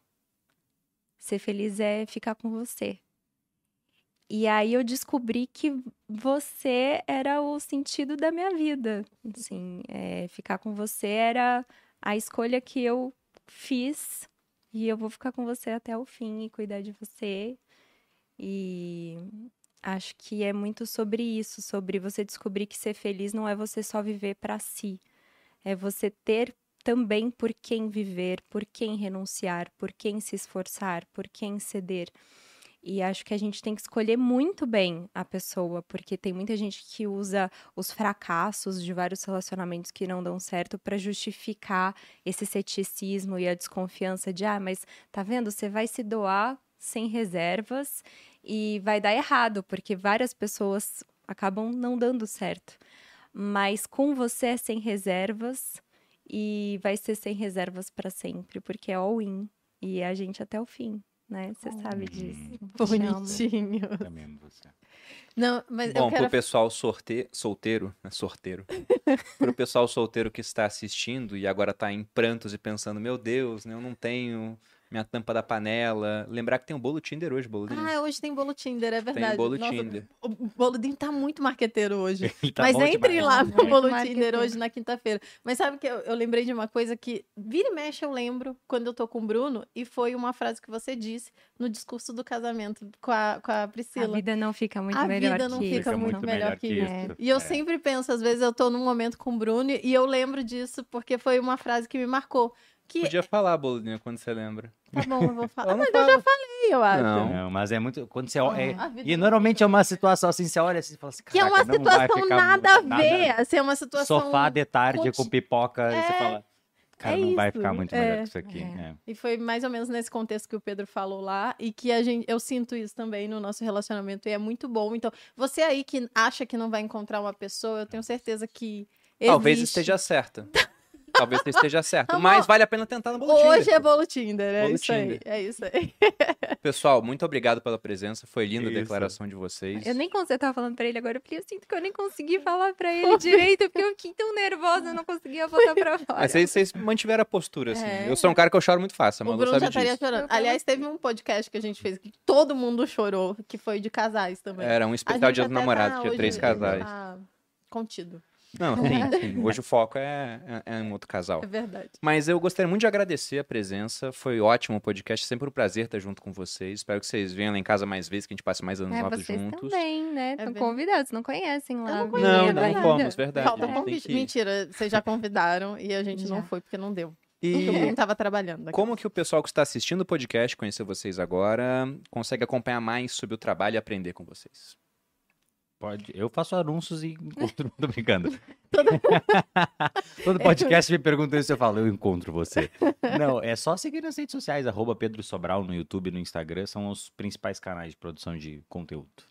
Eu também produzo um pouco de conteúdo, né, Malu? Não é aquele ideal que a Malu gosta, que ela fala pra mim, tá faltando ser mais blogueira. Eu tá não, eu faltando falo pro mais Pedro, blogueira. você, Não, eu- falou pra mim eu também dou- que eu guardei no coração. Isso. Tadinha, pior que eu falei. Mas eu só dei, eu só comentei. Não, eu mas falei, ela tá eu certa. adoro quando você tá lá, é muito legal. E aí, ela... mas ela não aparece tanto, mas aparece. Mas, quando eu apareço, normalmente com mais consistência, é aqui no YouTube, no meu canal Priscila Zilo, para quem quer aprender a fazer lançamentos na internet. Inclusive, hoje às 5 horas da tarde tem aula ao vivo comigo no meu canal do YouTube, Priscila Zilo. Ótimo. Muito bom. E vocês podem me encontrar no arroba maluperini, porque lá eu sim estou sempre lá. É, e também é aqui orgulho, no né? canal dos sócios, é, semanalmente, com novos podcasts. E curtam esse vídeo para a gente distribuir para mais gente. E também se inscrevam no canal. E se você está ouvindo pelo Spotify, também se inscreva no nosso canal lá no Spotify. Eu sei que muita gente se inscreve, impressionantemente, mesmo eu não pedindo. Mas se inscrevam aí, porque toda vez que a gente lança um episódio novo, você vai receber notificação. A gente está com quase tantos inscritos no Spotify quanto no YouTube. É verdade. Inclusive lá, muitas vezes, o pessoal é mais fiel aos episódios. Ih, E aí- falou mal da galera do YouTube. Amor, fala, fala o seu ranking, que você tá muito orgulhoso. Ah, mas a gente caiu.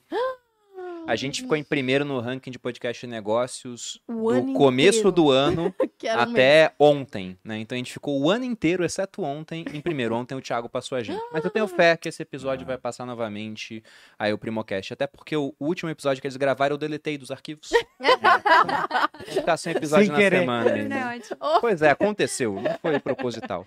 Não, mas curtam aí o vídeo pra gente conseguir. Curtam para ajudar aqui o podcast Os Sócios. E vocês podem me encontrar no Instagram Bruno underline Perini, no canal do YouTube Você é Mais Rico, tem vídeo toda segunda e quarta, e durante 12 semanas no Viver de Renda, onde a gente pega do zero a pessoa que é completamente liga para transformá-la numa investidora de verdade, capaz de montar sua própria carteira com diferentes ativos, em diferentes moedas, investindo em diferentes países, com suporte respondendo todas as dúvidas. Para quem quiser mais informações, tem o link aqui na descrição. A quem assistiu, nosso muito obrigado. Aos nossos convidados novamente, agradecemos a presença. Eu que agradeço. Um Adoramos. grande abraço e até a próxima, gente. Tchau, gente. Beijos. Valeu. うん。